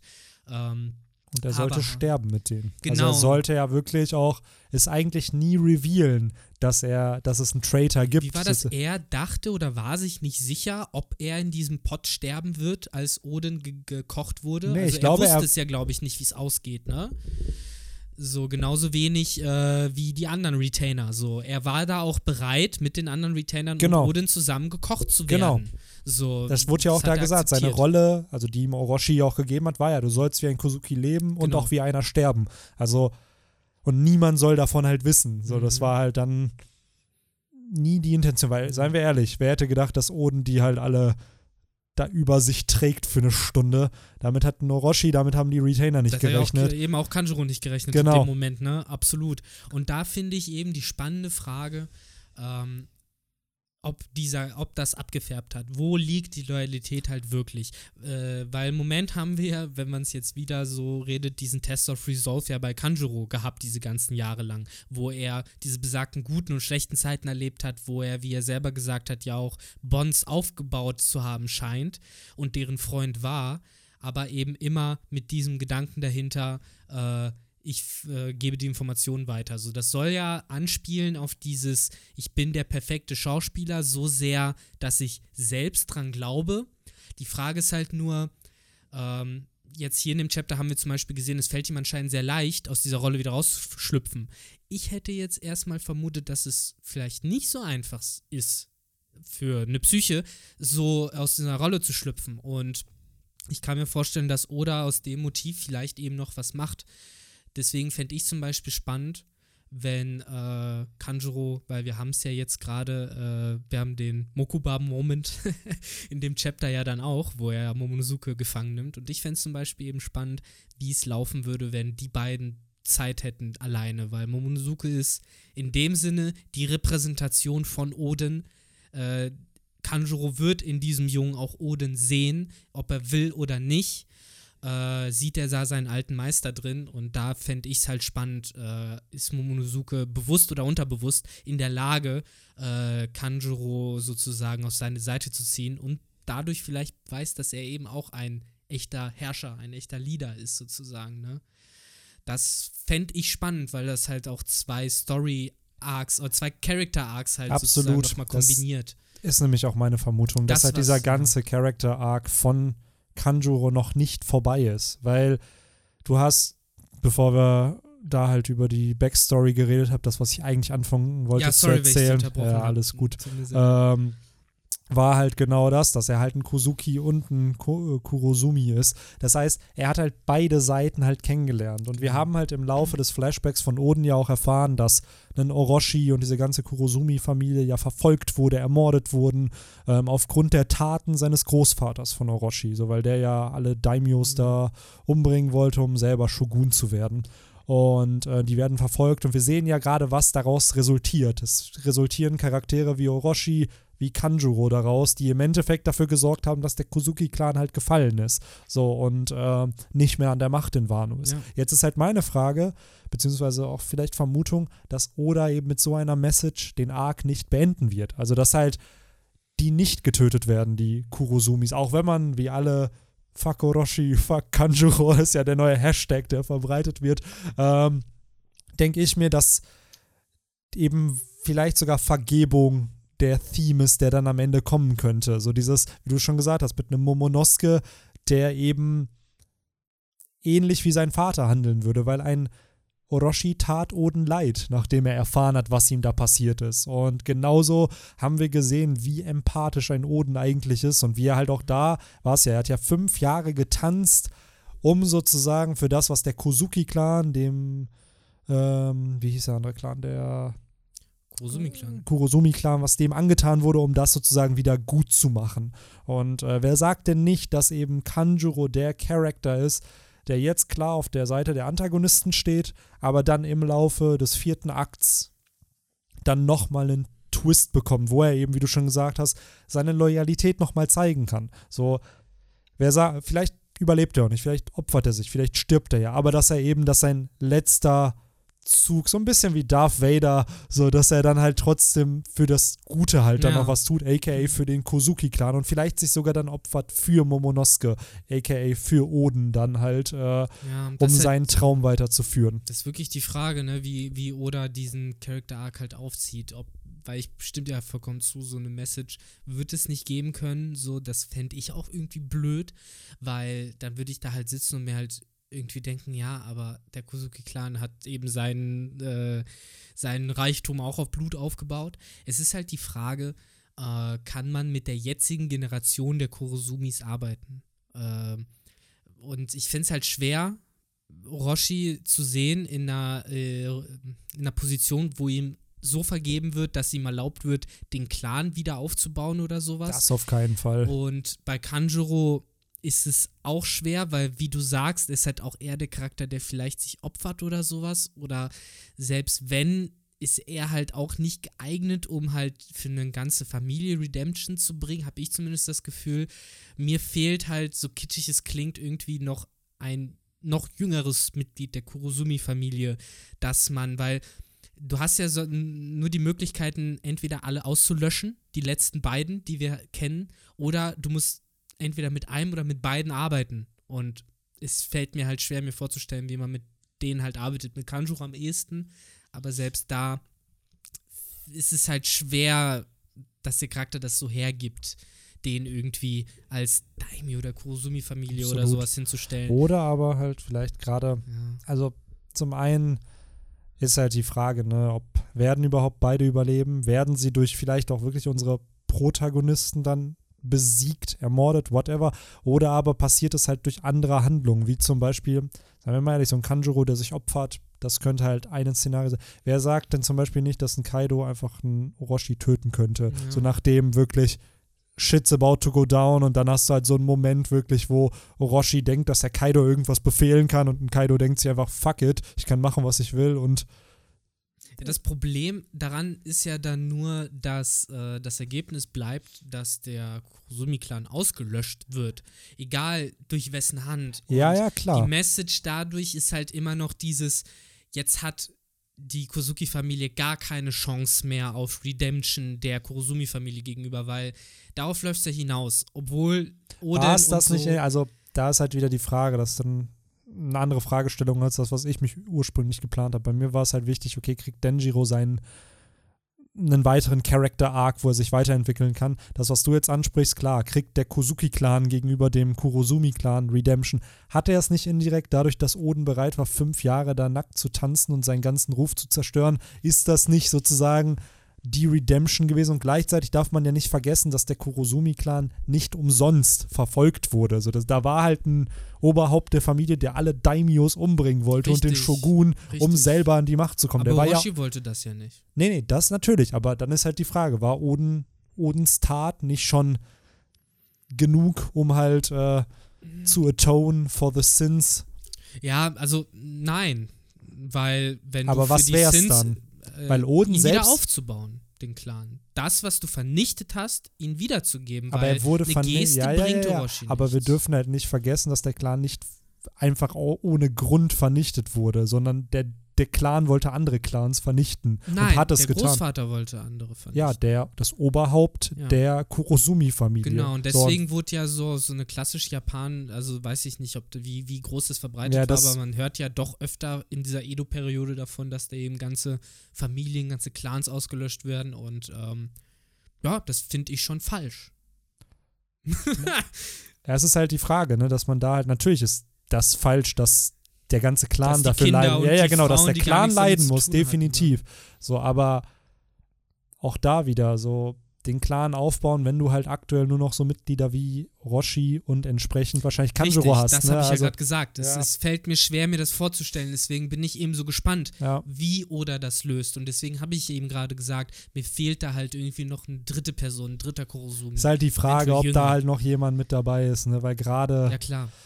Wir haben jetzt, glaube ich, die Major Players irgendwie im Game drin. Selbst zum Beispiel diese ganze Denjiro-Thematik hat sich ja erledigt, dadurch, Ja. dass es ein Charakter war, den man schon kannte. Und die Sache ist jetzt nochmal So. den x-ten Charakter Genau. äh, zu haben, wo steht Dam Dam, der dafür, ist auch ein Kurosumi. dafür diente ja eben der erste und zweite Akt, um halt die Charakter Ja. einzubauen. Du wirst jetzt vielleicht noch die Flying Six, die werden noch revealed und die Numbers, also irgendwelche Kämpfer von Kaido, das, die kriegen halt noch. Aber ich bin ganz ehrlich, ich glaube, weitere Kurosumi-Mitglieder kriegen wir aktuell nicht, außer vielleicht irgendwann im Flashback zum antiken Königreich, wenn es dann wieder nach Wano geht und man da halt entsprechend wieder ein bisschen mehr über die Generation von damals erfährt. Aber ich würde sagen, genug zu der Thematik. Wir haben nämlich noch ein paar Seiten gerade am Ende des Chapters, die halt sehr, sehr nice sind und äh, wo ich mir auch direkt den Overtaken Original Soundtrack vorgestellt habe, als das äh, passiert ist, äh, wo wir halt Monkey D. Ruffy, Eustace Kid und Trafalgar D. Waterlaw sehen, wie sie entsprechend diese drei Schiffe, drei Schiffe waren es, glaube ich, von der äh, Beast-Piratenbande attackieren und auch schön, wie einfach die Charakter gezeichnet werden, aber über ihren Köpfen sozusagen so Sprechblasen sind, sodass die Augen Klassiker. verdeckt werden. Ja. Das ist so, so ein Oda-Moment bis zur letzten Sekunde, weil ich sehe die Anime-Folge halt Ja. jetzt schon, wie man in den letzten Sekunden und leise, sie hörst du im Hintergrund dieses Düm, Düm, Düm, Düm, Düm, Düm, Düm. Und dann werden die gezeigt und die brüllen und du weißt schon in den Stimmen so, ja Mann, und dann hast du die drei da in dem großen Shot und äh, das, dann hast du Dumm, to be continued. Ich, äh, ich weiß schon, wie 2021 oder 2020, wenn wir Glück noch haben, äh, der Anime schon aussehen wird. Aber ich freue mich drauf. Absolut. Das Und- wird eine richtig, richtig coole Szene. Und ich muss sagen, ich hätte nicht gedacht, dass es mit einer Seeschlacht startet, weil wie Ruffy auch schon sagt, ey, wir So sind hier, das ist so ein geiler Satz, ey, wir sind hier auf See, also kämpfen wir gegen Piraten und nicht gegen Samurai. Es musste halt auch irgendwie so ein bisschen, habe ich das Gefühl, vielleicht wollte Oda selbst so, das wir ins Boot Ja. holen jetzt so. Dieses, das war gerade mehr Naruto als vom Fies Ja. fast schon, mit Bunshins und Ninjas und Samurais und Drachen und jetzt haben wir Schiffe, Seeschlachten, Kanonen. Das Aber das finde ich cool, weil es gab leider in One Piece noch zu wenige Seeschlachten. Also wir Ja. hatten jetzt gerade am Ende mit äh, Whole Cake Island, das war ziemlich cool, wo die halt auf See lange Zeit dann unterwegs waren und Mhm. flüchten mussten. Aber es wäre ja mal cool, wirklich eine Seeschlacht jetzt mal zu sehen, wo eben diese Schiffe von Kaido auch versenkt werden. Man muss ja sagen, Und- bei der letzten großen Seeschlacht, die sich angekündigt hat, war ja Aokiji der Spielverderber, indem er einfach das ganze Meer eingefroren hat auf dem Marineford. Wo man Aber sich ja, smarter Move von dem Boy. ne? Smarter Move von Oda, weil er sich so eine Arena gebaut hat. so. Sag's, wie es ist, weil ich weiß noch, für den Rest des Animes, als ich den geguckt habe, im Manga fällt es vielleicht nicht so auf, aber der ganze Marineford hatte als Grundfarbe blau, weil überall Eis war. Also im Manga, wie gesagt, ich glaube, da hat sich nichts gedacht, aber der Anime, das war sowas vom äh, Aokiji-themed. Dieses ganze Marineford, das war eine einzige Werbeveranstaltung für ihn. Ja, Überragend, ziemlich Ich bin auch gespannt, echt, wie es weitergeht. So, was für eine Uhrzeit haben wir gerade eigentlich im Manga? Ist das die Nacht davor, die sie sich jetzt auf den Weg machen? Oder Nachts ist das. wollten, sind die losgegangen, oder? Ich Genau, weil am nächsten, ich glaube, am nächsten Tag ist das Feuerfestival sozusagen. Und die Dann wollen ist es, glaube ich, noch Nacht, ne? Ja. ah, krass. Aber ich, äh, um es kurz anzusprechen, äh, da haben wir jetzt so viel über Kanjuro und ähnliches geredet. Eigentlich ist ja die letzte Seite das wirklich historische Panel an, der, an diesem ganzen Kapitel. Denn so lange haben alle sich das Maul zerrissen und immer wieder gesagt, ja, und äh, irgendwann haben wir neue äh, Kaiser und wer macht es genau und wer rockt die und bestimmt müssen die dann zusammenarbeiten oder hast du nicht gesehen und jetzt haben wir eigentlich das, worauf wir die ganze Zeit gewartet haben. Das sind die nächsten drei Yonkos. So und einer davon ist es schon, die anderen beiden werden spätestens hiernach auch sein, weil jemand Oder, oder es wird gar kein Yonko-System mehr geben. So, es ja, ist halt noch dann. schlimmer. So dieses, weil es ist ja, wie, wie schon gesagt, es ist ja gerade diese Ära von Piratenallianzen Ja. wieder. So dieses Yonko war, es gab den König der Piraten, dann waren es Yonko in dem Sinne, die halt regiert haben und jetzt glaube ich wirklich nach Wano wird, genau wie die Shichibukai, die abgeschafft wurden, wird dieses System der Yonko einfach nicht mehr, oder es wird so ja. zerstört sein, dass du halt sagst, ey, ich glaube, wir brauchen ein neues, Sys- ein neues System, was da Ich in meine, irgendeiner Form. ich stell's mir auch so vor, ich meine, Shanks chillt, ob der jetzt Kaiser ist oder nicht, der hat eh Connections. Ja. Äh, und Black Bit ist es, glaube ich, egal. Egal. Und, Und, Big ja. Mom wird, na, selbst falls, ich glaube immer noch nicht, dass sie fallen wird in diesem Arc, aber sie wird ja enorm geschwächt sein nach diesem, nach diesem ganzen Konflikt. Die Frage ist weniger, wird Big Mom fallen, als äh, wie geht es mit Totoland weiter nach diesem Kapitel? Das ist ja das, worauf es hinausläuft und das sind ja eigentlich die Konsequenzen, die spannend sind. Was passiert mit den Territorien Ja. von diesen Leuten? Ja, ich glaube, man darf sie da halt immer noch nicht unterschätzen, ne? weil sie hat ja schon sehr, sehr viele einflussreiche Piraten unter sich, Natürlich, gerade die ihre das Bande. Problem ist halt, dass äh, sie sich dann nicht mehr im Daily Business widmen kann. So was, das läuft dann darauf hinaus, dass sie wahrscheinlich die nächsten Wochen oder Monate hauptsächlich damit äh, befasst sein wird, so Leute wie Brownbeard oder sowas abzuhalten, die damals, ich erinnere mich halt, wie äh, als Whitebeards Tod verbreitet Mhm. wurde, wie die Leute wie die Geier ankamen. Ich kann mir vorstellen, dass es das auch heißt, äh, wenn es gesagt wird, Big Mom ist in Anführungszeichen kein Yonko mehr und dann Ja. kommen halt die Piraten Ja, natürlich, Scharen. absolut. Aber dann darf man halt auch immer noch nicht vergessen, dass die Frau immer noch Cracker, Katakuri, Natürlich. solche Leute ja hat. Oder halt die, die ja in Totoland geblieben sind. Sie hat ja nicht alle mitgenommen nach äh, Wano, sondern halt eine bestimmte Anzahl an Charaktern. Deswegen würde ich mir erstmal da keine Sorgen machen. Weil Whitebeard wiederum, da ist ja die Bande wirklich zerstört. Da ist ja Whitebeard gestorben, Ace ist gestorben, so die Bande war im Mhm, Chaos natürlich, eigentlich so. natürlich, so hier bei Big Mom leben, oder hoffe ich zumindest mal, dass die Du, dann noch alle leben. Ich stimme also, dir zu, dass, dass, dass die Verfassung der Crew eine komplett andere sein wird, aber nichtsdestotrotz, wenn du sagst, es wird keine Yonko-System mehr geben, dann bedeutet das automatisch, dass diese Personen zwar klar haben immer noch ihre Stärke und ihre Crews, aber die Mentalität der Leute da draußen ändert sich dadurch automatisch. natürlich, du hast absolut. halt diese ganzen gierigen und äh, selbst äh, irgendwie sich überschätzenden äh, hässlichen Piraten, so die werden halt losfahren. So es wird sich was verändern. Bestimmt. Ich kann mir vorstellen, dass die Ozeane dadurch noch unsicherer werden, weil du noch mehr marodierende Piraten dann auf den Meeren hast, die halt irgendwelche Routen abfahren, die halt kleinere Inseln an den Rändern anfangen zu raiden. Absolut, ich sag's ja auch immer wieder, spätestens nach Wano Kuni Ja. ist Ruffy der größte Anwärter auf den Titel König der Piraten. Er hat dann drei von vier Road-Poneglyphen auf Absolut. seiner Seite und es gibt keinen anderen Charakter, der zu dem Zeitpunkt so einen Einfluss hätte. Und Kaido wird fallen, das heißt, er ist daran beteiligt, dass halt einer der stärk oder aktuell würde ich sogar behaupten, das stärkste Lebewesen eben besiegt wird. Er wird es wahrscheinlich nicht alleine hinkriegen, aber er wird daran beteiligt sein. Und dann, Ja. wenn die News erstmal spreaden, dann ist halt, dann ist, hat diese, dieser Satz von ihm, ey, die Fischmenscheninsel steht unter meinem Schuss, dann hat das auch erst Credibility in irgendeiner Form, weil dann ist so, ja, okay, kein Shit mit, mit hier Monkey D. Ruffy. Aber Real Talk jetzt mal. Du hast das jetzt so, so, so aus den Schultern so gemacht. Er ist dann derjenige, der die größten Chance hat, das One Piece zu finden. Hm, jetzt haben wir halt nicht nur Ruffy auf der letzten Seite, sondern wir haben Ja, halt noch klar. im Endeffekt die zwei populärsten Piraten der Zeit neben Ruffy, zwar Law und Kid. Ich finde es so cool, dass äh, Oda uns erstens endlich wieder mal sowas gegeben hat, weil es ist ja wirklich seit dem Sabodi-Archipel eigentlich für uns angekündigt worden. so Diese drei werden noch mal mehr als die anderen Supernova alles verändern. Und äh, jetzt macht Oda dieses Versprechen halt so langsam wahr, habe ich das Gefühl. Die Frage ist halt nur, wie wird es wirklich für die drei laufen nach dieser ganzen Geschichte? Wenn wir davon ausgehen, dass Kaido out of the picture ist, dass Big Mom mit eingezogenem Schwanz erstmal davonläuft. Wir haben Ruffy, Kaido, Kid, die in Anführungszeichen äh, die Beute unter sich aufteilen. Du meinst Ruffy, Law und Kid. Meine ich doch, verdammt. Du hast Ruffy, Kaido und Kid. Ja, klar, Kaido, why not? So, er, er denkt sich, komm, ich mach jetzt im Rookie-Game nochmal mit, so, ich fange von vorne an. Ähm, New Game Plus. aber was ich ja so spannend daran finde, ist, wer sagt, dass jemand wie äh, Kid, ich meine, bei Kid wissen wir es, er Mhm. sucht nach dem One Piece. Ja. Und wer sagt, dass jemand wie Law, da, weil er, er ist easygoing eigentlich heutzutage und wer sagt, dass er jetzt nicht auch eigentlich sich einfach denkt, ey, eigentlich schon das One Piece zu finden, wäre schon nice. Ich bin auch ein D, ich habe Ja. Interesse daran.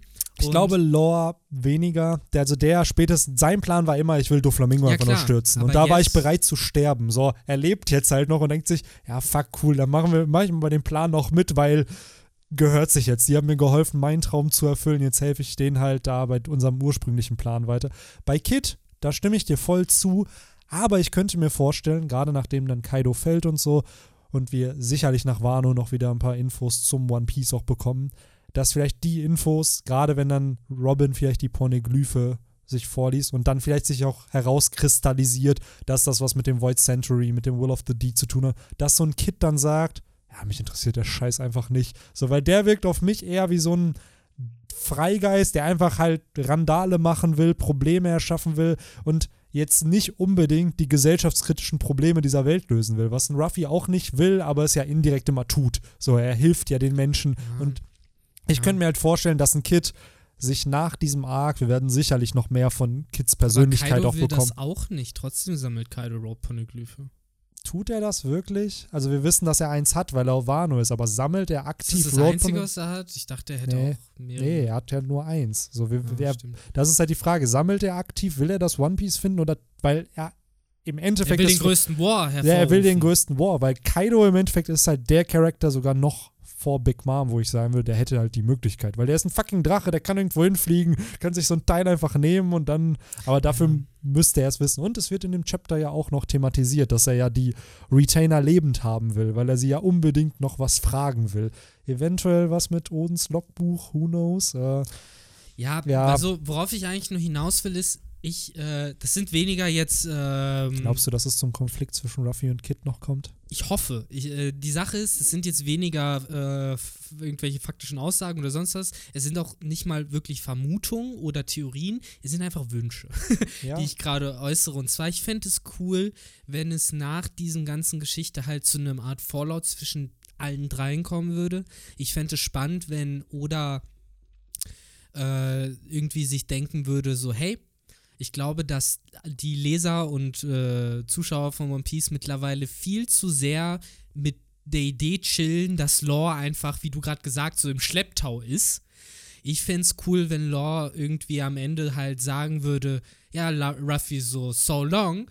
Äh, während ihr nicht hingeguckt habt, habe ich mir halt einfach auch mal die ganzen Rope-Poneglyphe abgerieben und ich fahre jetzt halt weg. Tschüss, Suckers. So, und hat ihm halt geklaut. Ich meine, ne, keine Aggression, so, die, die werden auch Ja. nie gegeneinander kämpfen oder so, aber das ist einfach nur dieser Trickster-Move ist von so Loki-Style. So, ich habe jetzt, was ich brauche, so, und äh, meine Ära als Pirat so sagt mir, dass ich jetzt eigentlich nicht weiter mit dir rumhängen kann, weil sonst ist es ja auch so, sonst gibt es bald keine Hard Pirates Ja, mehr, so come das on. stimmt. Aber ich glaube, wenn wir in einem anderen Genre, würde ich dir auch zustimmen und sagen, so ja, so würden Charaktere interagieren. Aber dadurch, dass wir halt echt bei One Piece so einem Schonen sind, da Ja. ist halt, glaube ich nicht, dass wir so einen Plot haben werden. Da bin ich ganz ehrlich. Also auch, ich kann es verstehen. So, das wäre cool zu sehen, wie es dann wirklich, nachdem die Yonko jetzt mehr oder minder dann besiegt sind, wo dann der nächste Konflikt ist, ey, diese Leute, die es geschafft haben, die Yonko zu besiegen, die sind jetzt im Streit.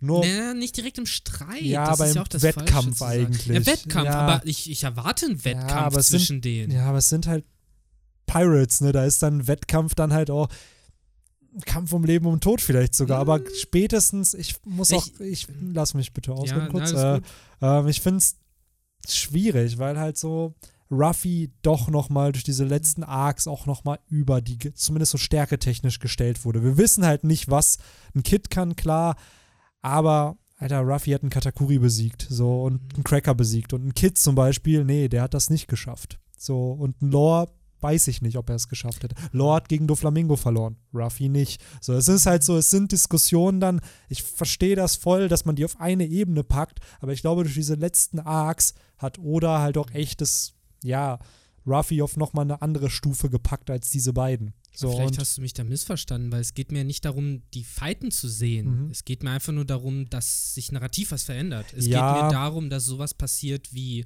äh, dass Oda sich denkt, es wird mal Zeit, Law aus der Crew zu holen. Wie mache ich das? So, ich kann ihm nicht einfach sagen, ja, Law geht jetzt nach Hause, tschüss, sondern der braucht eine Motivation. Du hast gesagt, er hat zwar seinen Traum erfüllt und so. Ich fände es unfassbar langweilig, wenn Oda diesen Charakter jetzt halt einfach als äh, einfach nur als zusätzliche Last dabei hätte. Ich, ich finde, der braucht Ja. eine neue Motivation, um Ja, gut, Legitimation wenn, in der Geschichte wenn zu du behalten. bedenkst, dass, also ist schwach finde ich das nicht, wenn du bedenkst, dass Lore, wann wurde der eingeführt? Chapter 500 Ja. irgendwann und der Mann ist halt bis jetzt halt immer noch dabei und relevant, so. Ja, eben, so also er ist halt ich halt. fast die Hälfte des Mangas, es ist einer der Main ich Character. finde und- halt seit Corazon eben nicht. Seit Corazon ist er einfach nur da. Ja, aber gut, So, das genauso kannst du halt auch sagen, so ja, seit Dressrosa ist Nami einfach nur da. Nee, oder Nami wissen wir, wieso die da ist. Bei Nami kennen wir ihre, ihre Wünsche, ihre Motivation. ja, aber die und war halt in der Antrieb. Handlung halt auch einfach mal rausgeschrieben für mehr, fast 100 Chapter. Ja, ja, so aber das ist es halt. Also du kannst da, nicht einen Strohhut mit Lore vergleichen, Benny, an der Stelle. nein, aber genauso kannst du nicht sagen, so dass du schwach finden würdest, wenn ein Charakter nach 400, 500 Chaptern so dann halt teilweise sein Arc vorbei ist, was dann Mhm. halt Nee, ich finde, So. ich habe kein Problem damit, dass der Arc vorbei ist. Ich habe ein Problem damit, dass der Arc vorbei ist, der Charakter aber noch da ist, wahrscheinlich, weil Oda gesagt wurde, in den Popularity Ratings ist er hoch genug, dass du den bitte drin behältst. Und Ja, natürlich. Also das wird Ja. sicherlich auch sein, dass es halt ob Popularity Rating sicherlich auch, aber halt auch einfach, weil es Oda Spaß macht. Das ist halt ein cooler Charakter, mit dem du halt sehr, sehr viel kreativ ja auch anrichten Klar, kannst mit so einer op op Klar, ich bin da voll deiner Meinung, So. aber ich, Ja. äh, ich bleib aber trotzdem bei meiner Meinung und Nee, bei meinem. Argument, Ach, dass ich es langweilig fände, wenn der da jetzt einfach weiter so wie er jetzt handelt, weiter darum hängt und mit Law Story narrativ nichts mehr passiert, außer dass er eventuell ein aber es paar geht. Mal Also ein Wano hatte er doch schon von allen ich wollte es gerade sagen. Oder so. dass er ein paar Mal eben wie äh, in der Situation mit, ähm, verdammt, wie heißt es denn? Shinobu Mhm. zum Beispiel reagiert oder in dem Fall, wo äh, seine Crewmitglieder entführt werden, reagiert, aber selber keine Impulse mehr äh, in die Geschichte reinfügt, außer eben, dass er im richtigen Moment die richtige Fähigkeit da hat oder im richtigen Moment eine richtige Information liefern kann, dadurch, dass er eben ein klassischer Spy-Charakter ist. Klar, aber war nicht das teilweise dann auch seine Intention, so dieses, ey, lay low in Wano, wir wollen nicht auffliegen, so das, Ja, also klar. hat er sich nicht mehr oder minder auch an den Plan gehalten, was gemacht werden sollte, bis dann Ruffy eben kam. Ich sag nicht, dann- dass dieser Charakter so. nicht logisch gehandelt hätte. Ich So. sage nur, dass äh, dieser ich weiß, Charakter du wünschst dir mehr für den, dass genau das gehandelt hat. Ja, das So. kann sein. Ich bin gespannt, So was halt jetzt in Onigashima dann passiert und Ja. ob er da halt die Screentime dann wieder bekommt, weil im Endeffekt muss er es ja, weil er eben einer dieser Charakter Ja, aber da war, der verstehst ja. du mich auch wieder falsch. Es geht nicht um Screentime. Es- Nee, aber lass mich doch gerade ausreden. Ja, das wollte ich, da wollte ich doch gerade hin. So, ich wollte nur kurz Ja, ja. sagen, so, nein, es geht nicht um Screentime. Nein, aber ich wollte dran, er kriegt die Screentime, weil Plot, weil er eben die Allianz mit Ruffy gegründet hat, um Kaido zu stürzen. Ja. Das heißt, da muss ja narrativ noch was passieren. So, hättest du fünf Sekunden gewartet, Ich hätte ich genau halt, das dass gesagt. dieses Narrativ, weil So. wenn du dich auf die Allianz und so beziehst, ich hoffe halt, dass dieses Narrativ nicht bedeutet, dass äh, das 90% mit seiner OP-OP-Nomie zu tun hat. Ja, weil das, das, fürchte ich. das halt ist halt die. Frage, wie, wie das überhaupt gehandelt wird jetzt mit Onigashima auch. Mhm. Weil zum einen haben wir jetzt erstmal, ist auch die Frage, wie lange geht der dritte Akt jetzt noch? Geht Ja. er wirklich so dieses, endet er damit, dass Happy End und wir segeln nach Onigashima, ist das der Turning Point und dann gehen die, Mhm. geht's wieder auf und der nächste Tag ist angebrochen und das Feuerfestival meinst den startet. Akt jetzt. Ja, genau, weil wir sind immer noch im dritten Akt. Ja. Also wir sind nicht mehr im Flashback und ähm, sicherlich wird jetzt der Plan revealed, was gemacht Mhm. werden soll, weil Kanjuro sagt ja auch am Ende des Chapters so, ja, damit habe ich jetzt auch nicht gerechnet. Das heißt, er weiß halt auch gerade nicht, was hier passiert. Klassische Ruffy-Story. Ja, So, absolut. niemand. Und da ist es dann aber auch wieder, wie wird dann Onigashima passieren? Weil Marineford zum Beispiel war ja wirklich einfach nur Krieg. So, du hast Action-Szenen, du hast Mhm. Double Spreads, wo Armeen gezeigt wurden, wo ganze Banden gezeigt wurden. So, jetzt ist halt die Frage, hat der vierte Akt dann auch erstmal Setup für so 10, 15 Kapitel und kommen dann erst die Konflikte? Oder aber ist Shit's about to go down seit direkt am Anfang? Also da wird es halt, weil wenn es so, wenn es die zweite Möglichkeit ist, dass erstmal Setup benötigt wird, könnte ich mir vorstellen, dass halt Lore da auch wieder doch Plot hat und da halt auch entsprechend wichtig ist, Ja. weil äh, klar, seine Teufelsfrucht natürlich einfach sehr, sehr viel äh, Mobilität, Versatility halt bietet, ne, die teilweise andere Früchte dann nicht haben. Oder aber, wir wissen ja immer noch nicht, was mit ihm, mit, Dra mit ihm und Drake oder mit ihm und Hawkins halt ist, also was da vielleicht auch noch für Secret-Pläne sind oder Plot, der dann halt entsprechend von, äh, von Lore weitergeführt wurde. Das heißt, da könnte noch was kommen. Ja. Halt Ähm, dann eben für mich die wieder diese große Frage ist, ob die, dieser Plot äh, zwischen Hawkins und ähm, Law was zu tun hat, wieder mit der Situation in Onigashima. Mhm. Also sprich, wie helfe ich Ruffy? Oder ob das, und das fände ich halt spannender und interessanter und deswegen darauf, das, das ist eigentlich so, worauf ich nur hinaus will. Oder dass er sich halt denkt, wie können wir es für uns irgendwie interessanter oder spannender machen oder ich für mich selbst, so, weil ich glaube halt mittlerweile, dass Law auch versteht, dass Ruffy schon zurechtkommt. Law will Ruffy nichts Böses, der will ihm auch nichts antun und der wird ihm auch jederzeit helfen.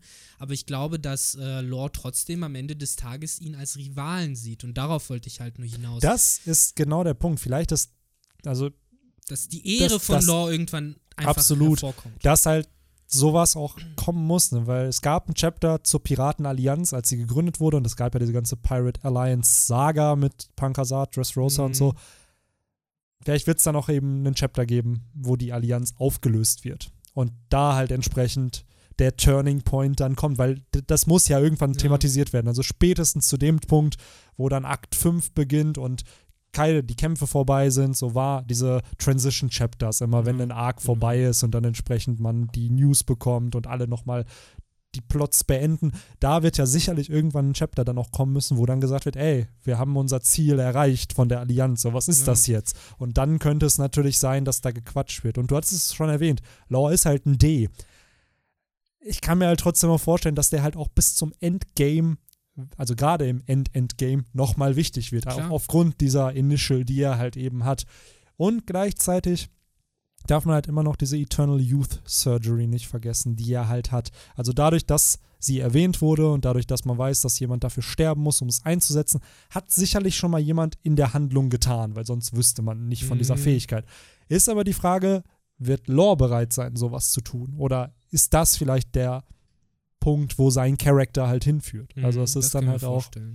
Ja. Ist halt alles noch sehr, sehr offen, weil im Endeffekt glaubt ja Lore sehr an diese Fate der Dies, dass das halt alles irgendwie interconnected ist. Ja, und eher noch am ehesten, ne? Auch um diesen Antagonismus mit den Tenrobito und sowas. Genau. So, ihn, bei ihm ist das ja echt noch mal tiefer drin durch seine Vergangenheit. Aber ich weiß nicht, ich stelle mir halt das Ende von Wano ganz blöd gesagt vor, wie das Ende von so, von so einer Folge Pokémon, wo Ash und der Character of the Day sich zuwinken und der Character of the Day noch ihm hinterher ruft, das nächste Mal, wenn wir uns sehen, sind wir Rivalen. Oder das nächste Mal, wenn wir uns sehen, dann werden wir gegeneinander kämpfen müssen oder sowas, so, so wie auch Smoker und, und Ruffy oder sowas, so dieser Klassiker. Und eigentlich genau das ist für mich nur konsequent, wenn das am Ende von Wano auch mit Kid und Law und Ruffy passiert, dass die sich nicht unbedingt an die Gurgel gehen, das erwarte ich gar nicht. Das fände ich irrational und auch irgendwie komisch nach so einem harten Kampf, der es wahrscheinlich sein wird. Aber dass die Charaktere halt trotzdem einfach stolz haben. So ein bisschen halt wie Roger und Whitebeard, die halt klar so zusammen saufen und chillen können, aber trotzdem, wenn sie sich treffen, dann Beef haben. Es ist halt wieder die gleiche Logik. Äh, ich glaube, wenn äh, Whitebeard oder Gold Roger, wenn einer von den beiden irgendwie auch mehr Poneglyphe gehabt hätte als der andere oder sowas, dann hätten die sich die auch bestimmt entweder abgeskribbelt oder geklaut oder so. so. Die hätten sich die Gelegenheit nicht entgehen lassen. Roger einfach. hat einfach ein Mitglied aus Whitebeards Bande ja. rekrutiert, um sein genau eigenes deswegen. Ziel. Ja, also. So, das, deswegen, äh, ich glaube einfach, so, dass es mit diesem Kapitel für mich auch nochmal so zementiert wurde, so, so, uh, when you're in the sea, you fight pirates, so. Und das ist halt eine Serie über Pirates. Und Pirates sind am Ende des Tages keine edlen Menschen, keine Menschen, die gern ihr Fleisch teilen oder Superhelden sind. Und deswegen fände ich es einfach spannend und interessant, wenn Oda immer diese Möglichkeit offen lässt, äh, für dieses Ja, da läuft gerade alles gut und es ist eine Allianz und die arbeiten einem gemeinsamen Ziel entgegen, aber man weiß nie, wie lang. Und äh, dass man immer so einem Charakter halt, gerade Law und Kid, äh, dass man von denen halt immer noch erwarten kann, dass die einfach was Interessantes tun. Dass sie halt irgendwas Spannendes noch tun, von dem wir noch nicht ganz wissen, worauf das hinausläuft. Und äh, deswegen fände ich es einfach cool, wenn äh, Law am Ende ein bisschen von diesem Stolz wiederbekommen würde und sagen würde, hey, ich bin immer noch der Kapitän der Hart-Piratenbande und nicht äh, einer der alliierten Kapitäne der Strohhut-Piratenbande. Äh, insofern ich meine, es ist ja sogar wieder gespiegelt durch den Namen der Allianz. Es ist ja die äh, Beast, nee, wie war das? Die Mink Samurai Ninja äh, Pirate Mink Samurai Allianz. Ah, okay, weil ich dachte, das ist äh, Strawhead Hard. Äh, nee, das war die, Mink. ah, das, nee, nee, das war, war ja die erste Allianz und so, die wurde dann ja geupgradet, wo man dann genau. einfach nur noch, genau. warum haben wir Ninja da drin? Wir haben nur einen. Wir haben einen Ninja, aber, ja. aber guck, das auch wieder so. Ich kann mir halt vorstellen, dass Law vielleicht so zumindest der Lore, der in dem Universum rumläuft, nicht der Lore, der, der vielleicht äh, in Oda sozusagen äh, repräsentiert, aber ich glaube, dass so ein Lore an sich äh, sich vielleicht auch denken würde, so was? Warum sind es jetzt nur noch Piraten so? Es sind immer noch zwei Crews, so nach dem Motto. So, ich glaube einfach, dass dieser Stolz, so, den kannst du nicht wegsprechen, so, das sind nicht umsonst Kapitäne. Ja, es wird spannend, So, gerade wenn, ja. wenn dann auch Kaido fallen sollte und dieser Arc Ja. dann auch wirklich vorbei ist und dann diese Peace-Time wiederkommt, wie eben dieser Dialog zwischen denen. Wird es dann so ähnlich sein wie mit Roger und Whitebeard, die dann sich ein Cherry Blossom Tree nehmen und, keine Ahnung, Sake zusammen trinken und sich dann sagen so, ey, wir haben gerade Geschichte geschrieben eigentlich durch das, was hier gerade passiert Mhm. ist so.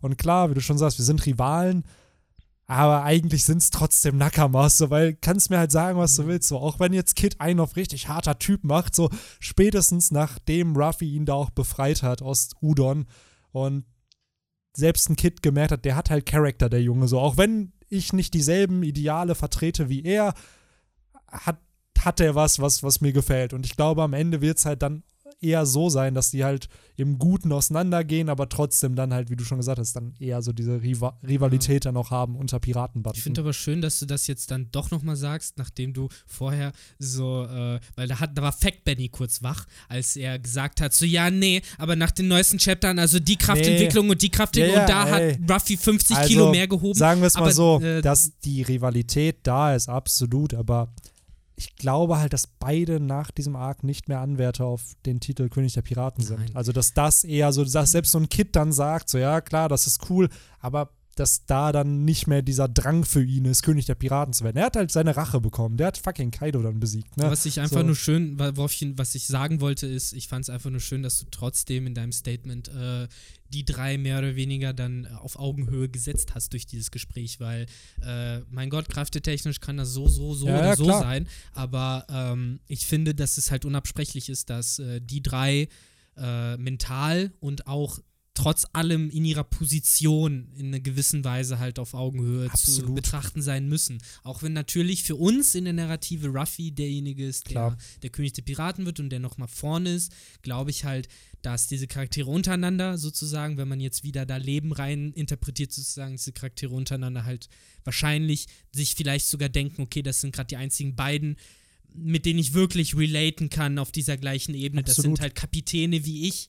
Nakamas, also Crewmitglieder sind das eine, aber das sind die, die Captains, so die, Ja. die, das sind Dies, vielleicht ist äh, eben Kid am Ende auch ein Die und dann wird es halt noch besser passen, weil dann hast du halt wirklich so, ja klar, das sind die drei Charaktere. Um äh, einen kurzen Vergleich zu ziehen, wir lesen ja beide sehr gerne Kingdom.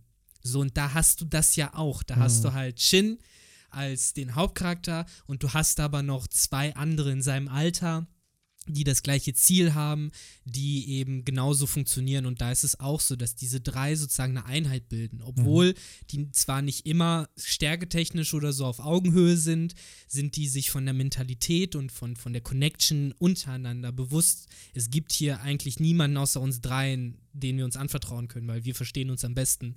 Und äh, ich glaube halt, dass das ein ähnliches Motiv hier halt ist. Absolut. Deswegen bin ich auch gespannt, wie das weitergeht. Auf ne? jeden, Da- das sowieso. Und wie du gesagt hast, spätestens nach Kaido ist halt alles offen. So, da wird, wird alles neu gemischt, so da weißt du halt nicht, wie es Vielleicht weitergeht. ist dann ja auch wirklich Odens Logbuch das, was. Weil wird es im Flashback einfach random erwähnt, so, I don't know. es wird ist ja- wahrscheinlich sagen, welche Insel die nächste Das sein ist es nämlich, dass man da halt einfach den, den nächsten Punkt hat, wie die. Journey weitergeht. Und das hatten wir ja auch mal, ich weiß nicht, hatten wir es in den letzten zehn Folgen in, in irgendeinem Podcast, glaube ich, auch erwähnt, als das Logbuch gezeigt wurde. So dieses, wir hatten den Theme ja schon damals auf ähm, im East Blue, als der gute Don Creek das Logbuch von Jeff haben wollte. Mhm. Und danach wird das nie wieder thematisiert, dass es sowas gab in diesem Universum. Und dann bekommst du aber diesen Charakter wie Oden, der sowas geführt hat. Und es wird in der Gegenwart ja null erwähnt, wo das denn ist. Und es wäre cool, wenn so ein Theme von ganz am Anfang nochmal aufgegriffen wird und dann eben aber den Strohhüten hilft, ohne dass sie aktiv danach gesucht haben oder es wollten, sondern so dieses, hey, ihr habt uns geholfen, das ist so der Dank hier, ihr dürft halt, äh, Ja, oder dass sie es halt einfach, ich stelle mir das vielleicht auch so vor, wenn Momonosuke mitkommen sollte, so um eben Odin so zu, zu kopieren, so wenn äh, Odin schon mit Gold Roger unterwegs war, wird es ja passen, finde ich immer noch. ja, muss ja nicht der mit- Shogun werden. Ich finde immer noch, dass Hiyori Shogun sein kann. Das ist gar kein Problem und dann kann Momosuke mitkommen und alles ist easy. Ähm, und äh, da fände ich es halt. Äh, Nur, dass Oda ein bisschen sexistisch ist. ja, äh, aber worauf wollte ich gerade noch mal hinaus damit? Verdammt, jetzt habe ich irgendwie voll den Faden verloren. Wir sind noch mega lang. Dann werde ich jetzt mega gehatet dafür, dass ich das gesagt habe. Ah, verdammt. Ach was, es stimmt doch. Ähm, Mann, jetzt tut mir leid, habe ich komplett den Faden verloren. Ich weiß nicht, worauf ich hinaus Willst du ihn nicht wollte. nochmal suchen, den Faden, Viktor? Guck mal hier im Ah, Zimmer vorbei. Ja, ich gucke hier auch gerade schon die ganze Zeit unterm Fenster. Ach so, ja, genau, in Bezug aufs Logbuch und auf Momonosuke. Ah, du hast ihn gefunden. Ja, genau, ich habe ihn, äh, ein Stückchen davon zumindest. ähm, dass äh, dieser Charakter dann vielleicht eben das Logbuch bekommt oder findet und dann nämlich sagt, hey, ich will dahin, so ich will das, was mein Vater erlebt hat, so und ich will dahin und dass dann dadurch Nami oder so eben auch so checkt, so, ha, es macht doch Sinn, dahin zu fahren. Was ist, wenn das Logbuch in der Schrift der Pornoglyphe geschrieben wurde? Vermutlich. In welcher sonst? Man kann es halt nur Robin entziffern. Ja, oder Momonosuke, wenn er halt. Kann er? Ja, ich weiß nicht, ob er das lesen Stimme- kann. Ja, ja, stimmt schon. Aber warum kann Odin das, das lesen? Warum Ja? konnte er das denn Wer? damals? Odin. Ja, der hat es ja gelernt. Also der Kozuki-Clan kann ja anscheinend, Ne? Vielleicht der hat ja auch das eingemeißelt da in, in das Gold Ja, äh, auf. Ah, verfickte Scheiße, wer will das äh, Momonosuke dann beibringen? Das ist halt die Frage, ne? Oder wurde es ihm vielleicht schon ein bisschen beigebracht oder nicht? Ah, I don't know. Robin, schwierig. Robin kann es ihm beibringen. Ja, stimmt eigentlich, ne? Theoretisch wäre das ja dann echt cool. Wenn, Ah, es ist so weird, wenn ey. sie ihr Also Wissen weitergeben würde, wieder an die jüngere Generation. Ja, muss sie ja irgendwann so. Als ob Robin nicht später Lehrerin oder so wird. Ey, und Robin dann, wird oder halt so. sowas von Ohara 2.0 aufbauen mit neuer Uni und da wird dann auch alles beigebracht und so. So wird Robin enden. Das ist ihre Geschichte am Ende, stimmt. Habe ich gar nicht cool. dran gedacht. Alle haben nur gedacht, äh, ihr Ende ist das One Piece zu finden und die Geschichte herauszufinden, aber nee, sie muss sie ja dann auch weitererzählen und weitergeben. Ja. Ja, oder vielleicht dann halt auch wirklich das, was auf den Pornoglyphen steht, auch mal in eine Sprache zu entwickeln oder Ja. wieder aufzuschreiben, die auch andere lesen können, ne? Weil das ist ja, würde ich behaupten, ja das Ziel von diesen Pornoglyphen halt auch, dass diese Geschichte ja dann irgendwann wieder überliefert wird und dass sie ja doch nicht verloren ist, wie Genau. man dachte. Und dann entsprechend, dass es halt auch Common Knowledge ist, dass das halt nicht verboten ist, äh, so ein Wissen zu besitzen. Ja. Das wird eine schöne Zeit in One Piece, wenn dann wirklich diese Reveals dann. Oder wenn Robin endlich mal ihre 2000 Pornoglyphe, die sie gerade irgendwie mit sich rumschleppt, diese ganzen Kopien, wenn sie das mal entziffern darf. Ja, Mann. Äh, Nochmal kurz, auch schön, wie es enden könnte zwischen den dreien, also Kaido, äh, boah, warum will ich jetzt Kaido sagen? Kid, Law und Ruffy. Ähm, dass es so ein bisschen läuft wie bei den ersten Inseln äh, in der neuen Welt, dass du dann einfach äh, den Eternal Pod, den Lockpot, haben die Lockpots noch in der neuen Welt oder heißen die Dinger schon Die anders? haben doch diese mit den drei, ja, wie heißen Nadeln. die? Waren das immer noch Lockpots? das waren immer noch Lockports, aber ich glaube, das war eine andere. Genau, Eternal Port war ja das, wo du Genau, immer eine immer die Insel.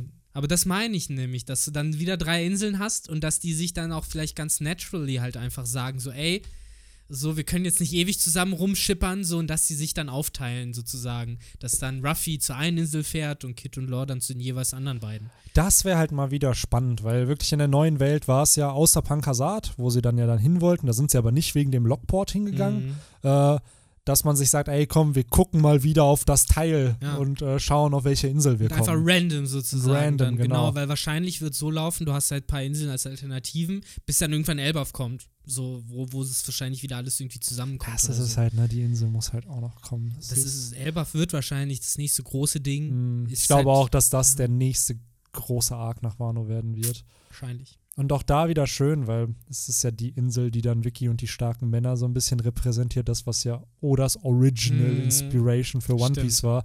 Und wenn das eine der letzten Insel vor Love Tale wird, auch schon sehr, sehr schön stilistisch gewählt, dann, Ja, dass das, was seine Story inspiriert hat, dann ganz am Ende irgendwie kommt. Und auch schön, wenn man bedenkt, wann haben wir von äh, Elbaf das erste Mal gehört?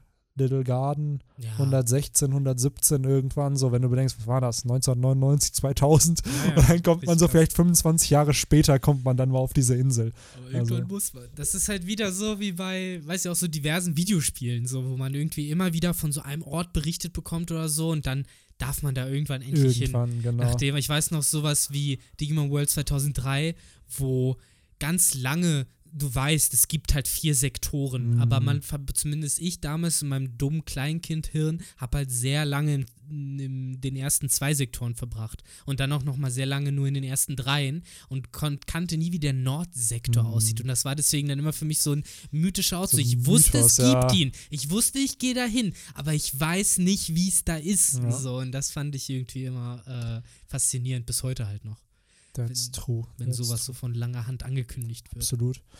Aber ich würde langsam den Podcast zum Ende gleiten. Auf jeden so, Fall. Das ist, glaube ich, wieder viel zu lange. Ja, auf jeden Fall wieder ein bisschen verquatscht, aber das ist ganz cool. So, gerade diese Lore, Ruffy, Kid-Thematik, äh, es ist, glaube ich, juicy, juicy Podcast-Content. Aber äh. ich ich glaube halt einfach, dass das, das hypt mich zumindest halt Ja. am meisten. Ja, ich bin gespannt, wie es wird. Also, wenn, Mhm.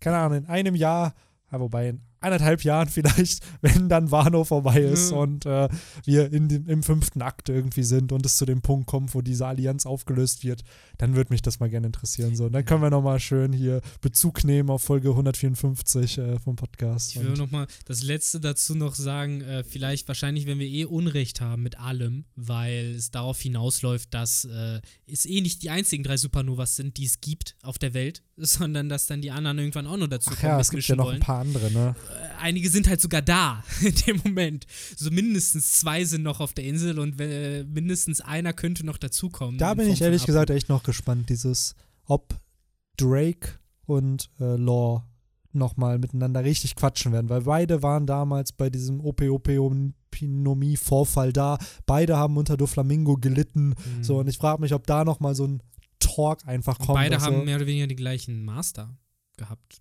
Nee, stimmt, verdammt, Gab ist der Anführer von Sword, nicht. Äh, Das weiß man nicht. Ne? weiß Aber die kriegen Befehle von Gab. Von irgendwem hat er doch Befehle bekommen. Der hat doch, an den hat ja, er das. ja, von Corby hat er halt einen Anruf gehabt, aber Ja, mehr stimmt. weiß man halt. Also es wird vermutet, dass gab Sengoku, Helmeppo, Aokiji, dass die alle Teil von Sword sind, definitiv, Stimmt. Weil die ja alle so ein bisschen gegen die Weltregierung sind, aber Weil im Endeffekt tut ja gerade X-Drake das, was Law, äh, was Rosinante Laws ja, äh, klar. Vorgänger getan hat. So, da, da sind Themes zu. Genau, Rocinante war eventuell auch ein Mitglied davon. Also, ah, sch- das wird juicy, weil auf da, das sind so diese, weil Kid, klar, ich freue mich da halt auf die Dynamik mit Law und Ruffy, weil er da ja Mhm. schon sehr, sehr impulsiv ist und dann nochmal auf eine andere Art als Ruffy. Das wird äh, ziemlich coole Character-Moments bieten, aber eben wirklich auch plotmäßig, so gerade für Drake und Law, auch wenn es nur so ein Sub-Sub-Plot ist, der eigentlich nichts mehr mit dieser großen Handlung zu tun hat, aber wenn du da wieder so Charakter hast, die dann über vorherige Ereignisse interagieren, Mhm. so das fände ich halt ziemlich, ziemlich stark, weil Die- das ist halt auch wieder Worldbuilding und das macht Oda sehr, sehr gerne. Also Na, bin ne. ich da gespannt. Jo, aber ich glaube, ich, ich, mir fällt immer wieder noch was ein Ja, und ich will jetzt nicht noch erwähnen, dass zumindest garantiert zwei der Supernova nicht auftauchen können. Ah. Und zwar Bonnie und äh, Capone. Capone, weil die gerade woanders sind, Ja. das wissen wir. Aber das ist ein Thema. Ah, wobei, Bonnie, weiß man nicht, die Reverie ist vorbei. Theoretisch. Ah, Ja, Ich glaube auch nicht, dass sie auftaucht, aber Ich weiß, rein meinst. theoretisch. Das ist halt wieder dieses, ne, wenn ich Oda so äh, meine Gedanken in seinen Kopf pflanzen kann, dann glaube ich, hat er die vielleicht eben genau gezeigt, um zu signalisieren, sie findet dort statt Genau, und und Capone in der Cover-Story. Genau, ist, äh, und deswegen werden die beide gerade nicht äh, in Wano auftauchen. True, so. true that, true Aber that. ja. Ja, aber fast nach, was haben wir? Eine Stunde 40 fast äh, von Podcast-Talk hier. Ähm, war auch ein ju juicy Chapter. Also ähm, ne, mehr als eine Stunde hätte ich jetzt safe gedacht, dass da drin ist. Ähm, mir hat es auf jeden Fall Spaß gemacht, as always, hier zu podcasten. Ich bin Ähm, auch sehr müde. ja, Hunger. Ja, was essen gönn dir. Alter. Ich muss gleich noch ein Video in der Uni, die hoffentlich nicht geschlossen ist, hochladen. Jo, Äh. Ja, dann würde ich sagen, haut rein. Haben wir ein Codewort? Ich Äh, habe auch gerade überlegt, verdammt, wir brauchen halt eins. Wollen wir ne? Fuck Denjiro? Äh, nicht Denjiro. Äh, Doch, äh, fuck, Denjiro. Fuck Wir Denjiro. verwirren alle. So. So, er ist in Wirklichkeit die Snitch, Alter. Und Vor allen Dingen eben Leute, die das Kapitel, die aus irgendeinem Grund das Kapitel nicht gelesen haben, auf dieses, auf diesen Podcast klicken, dann aber sich den Podcast nicht anhören, sondern nur durch die Kommentare gehen, werden alle so verwirrt sein, Ja. warum da steht Fuck Denjiro. Das ist gut, das nehmen wir. ja, komm, nehmen wir Fuck Denjiro, einfach weil ich mich versprochen habe. Ähm, obwohl es eigentlich aktuell mein Lieblings-Retainer ist, dadurch, dass er dann doch Ehrenmann ist, dass er seinen eigenen Plan nochmal verfolgt. Ähm, aber ja, nehmen wir das als Hashtag. Ähm, und dann würde ich sagen, wie immer, thank you, thank you fürs Zuhören. Jo, Hat ich denke auch. hat Spaß gemacht, ne? Und Chapter war juicy. Ich bin gespannt, wie es nächste Woche weitergeht, Mhm, denn keine, keine Pause. Pause. Genau. Wupp, wupp. Sehr, sehr gut. Ähm, aber ich könnte mir vorstellen, dass danach eine Pause kommt. Weil, Hatten wir nicht, le nee, letztes kam eine. Ne? ja, ich glaube, das eine war auch oder krankheitsbedingt, weil er vor so und so viel Wochen krank war, hat man da dann das Chapter nicht released. Und ich könnte mir vorstellen, dass dann wieder eine Pause kommt. Und ich glaube, Golden Week ist Ja. auch bald in Japan. das Verdammte heißt, Axt. da wird, glaube ich, auch dann wieder so eine ein, zwei Wochen Pause sein. Also mal schauen. Also kritisch. ja, mal schauen, ob wir den März über noch äh, Chapter kriegen und Oh. äh, ob die äh, nicht genannte Krankheit, die wir hier nicht namentlich erwähnen wollen, vielleicht auch noch in Japan irgendwie. Aber hey, Oda sitzt weiter- eh den ganzen Tag nur in seinem Büro rum. Ist so, der darf nicht raus. Der, Der- darf nur Pokémon Go spielen dem und passiert ab und. Apropos Pokémon Go, das habe ich gerade noch erfahren. Ähm, aufgrund von den ganzen Scheiß, wie ist das? Rauch kostet 30 Münzen, also stark reduziert. Die Eier, die er ausbrütet, werden doppelt so schnell ausgebrütet. Und ich glaube, es gibt noch ein paar andere Vergünstigungen. Also, die wollen gerade, dass ihr Pokémon Go spielt, weil anscheinend kein Schwein Pokémon Go spielt. Macht es. Kauft euch da Sachen. Ja. So, wir sind nicht äh, Werbepartner Nee, von Pokémon Go, von Niantic. Äh, Nehmt sie aus, solange ihr noch könnt. ja. Äh, Macht Hamsterkäufe in Pokémon Go. Das ist unsere Ist so, Recommendation. ne? Ist so. So. Ach ja. Ja, dann würde ich sagen, haut rein ne, und bis nächste Woche. Jo, Ciao. haut rein, ciao.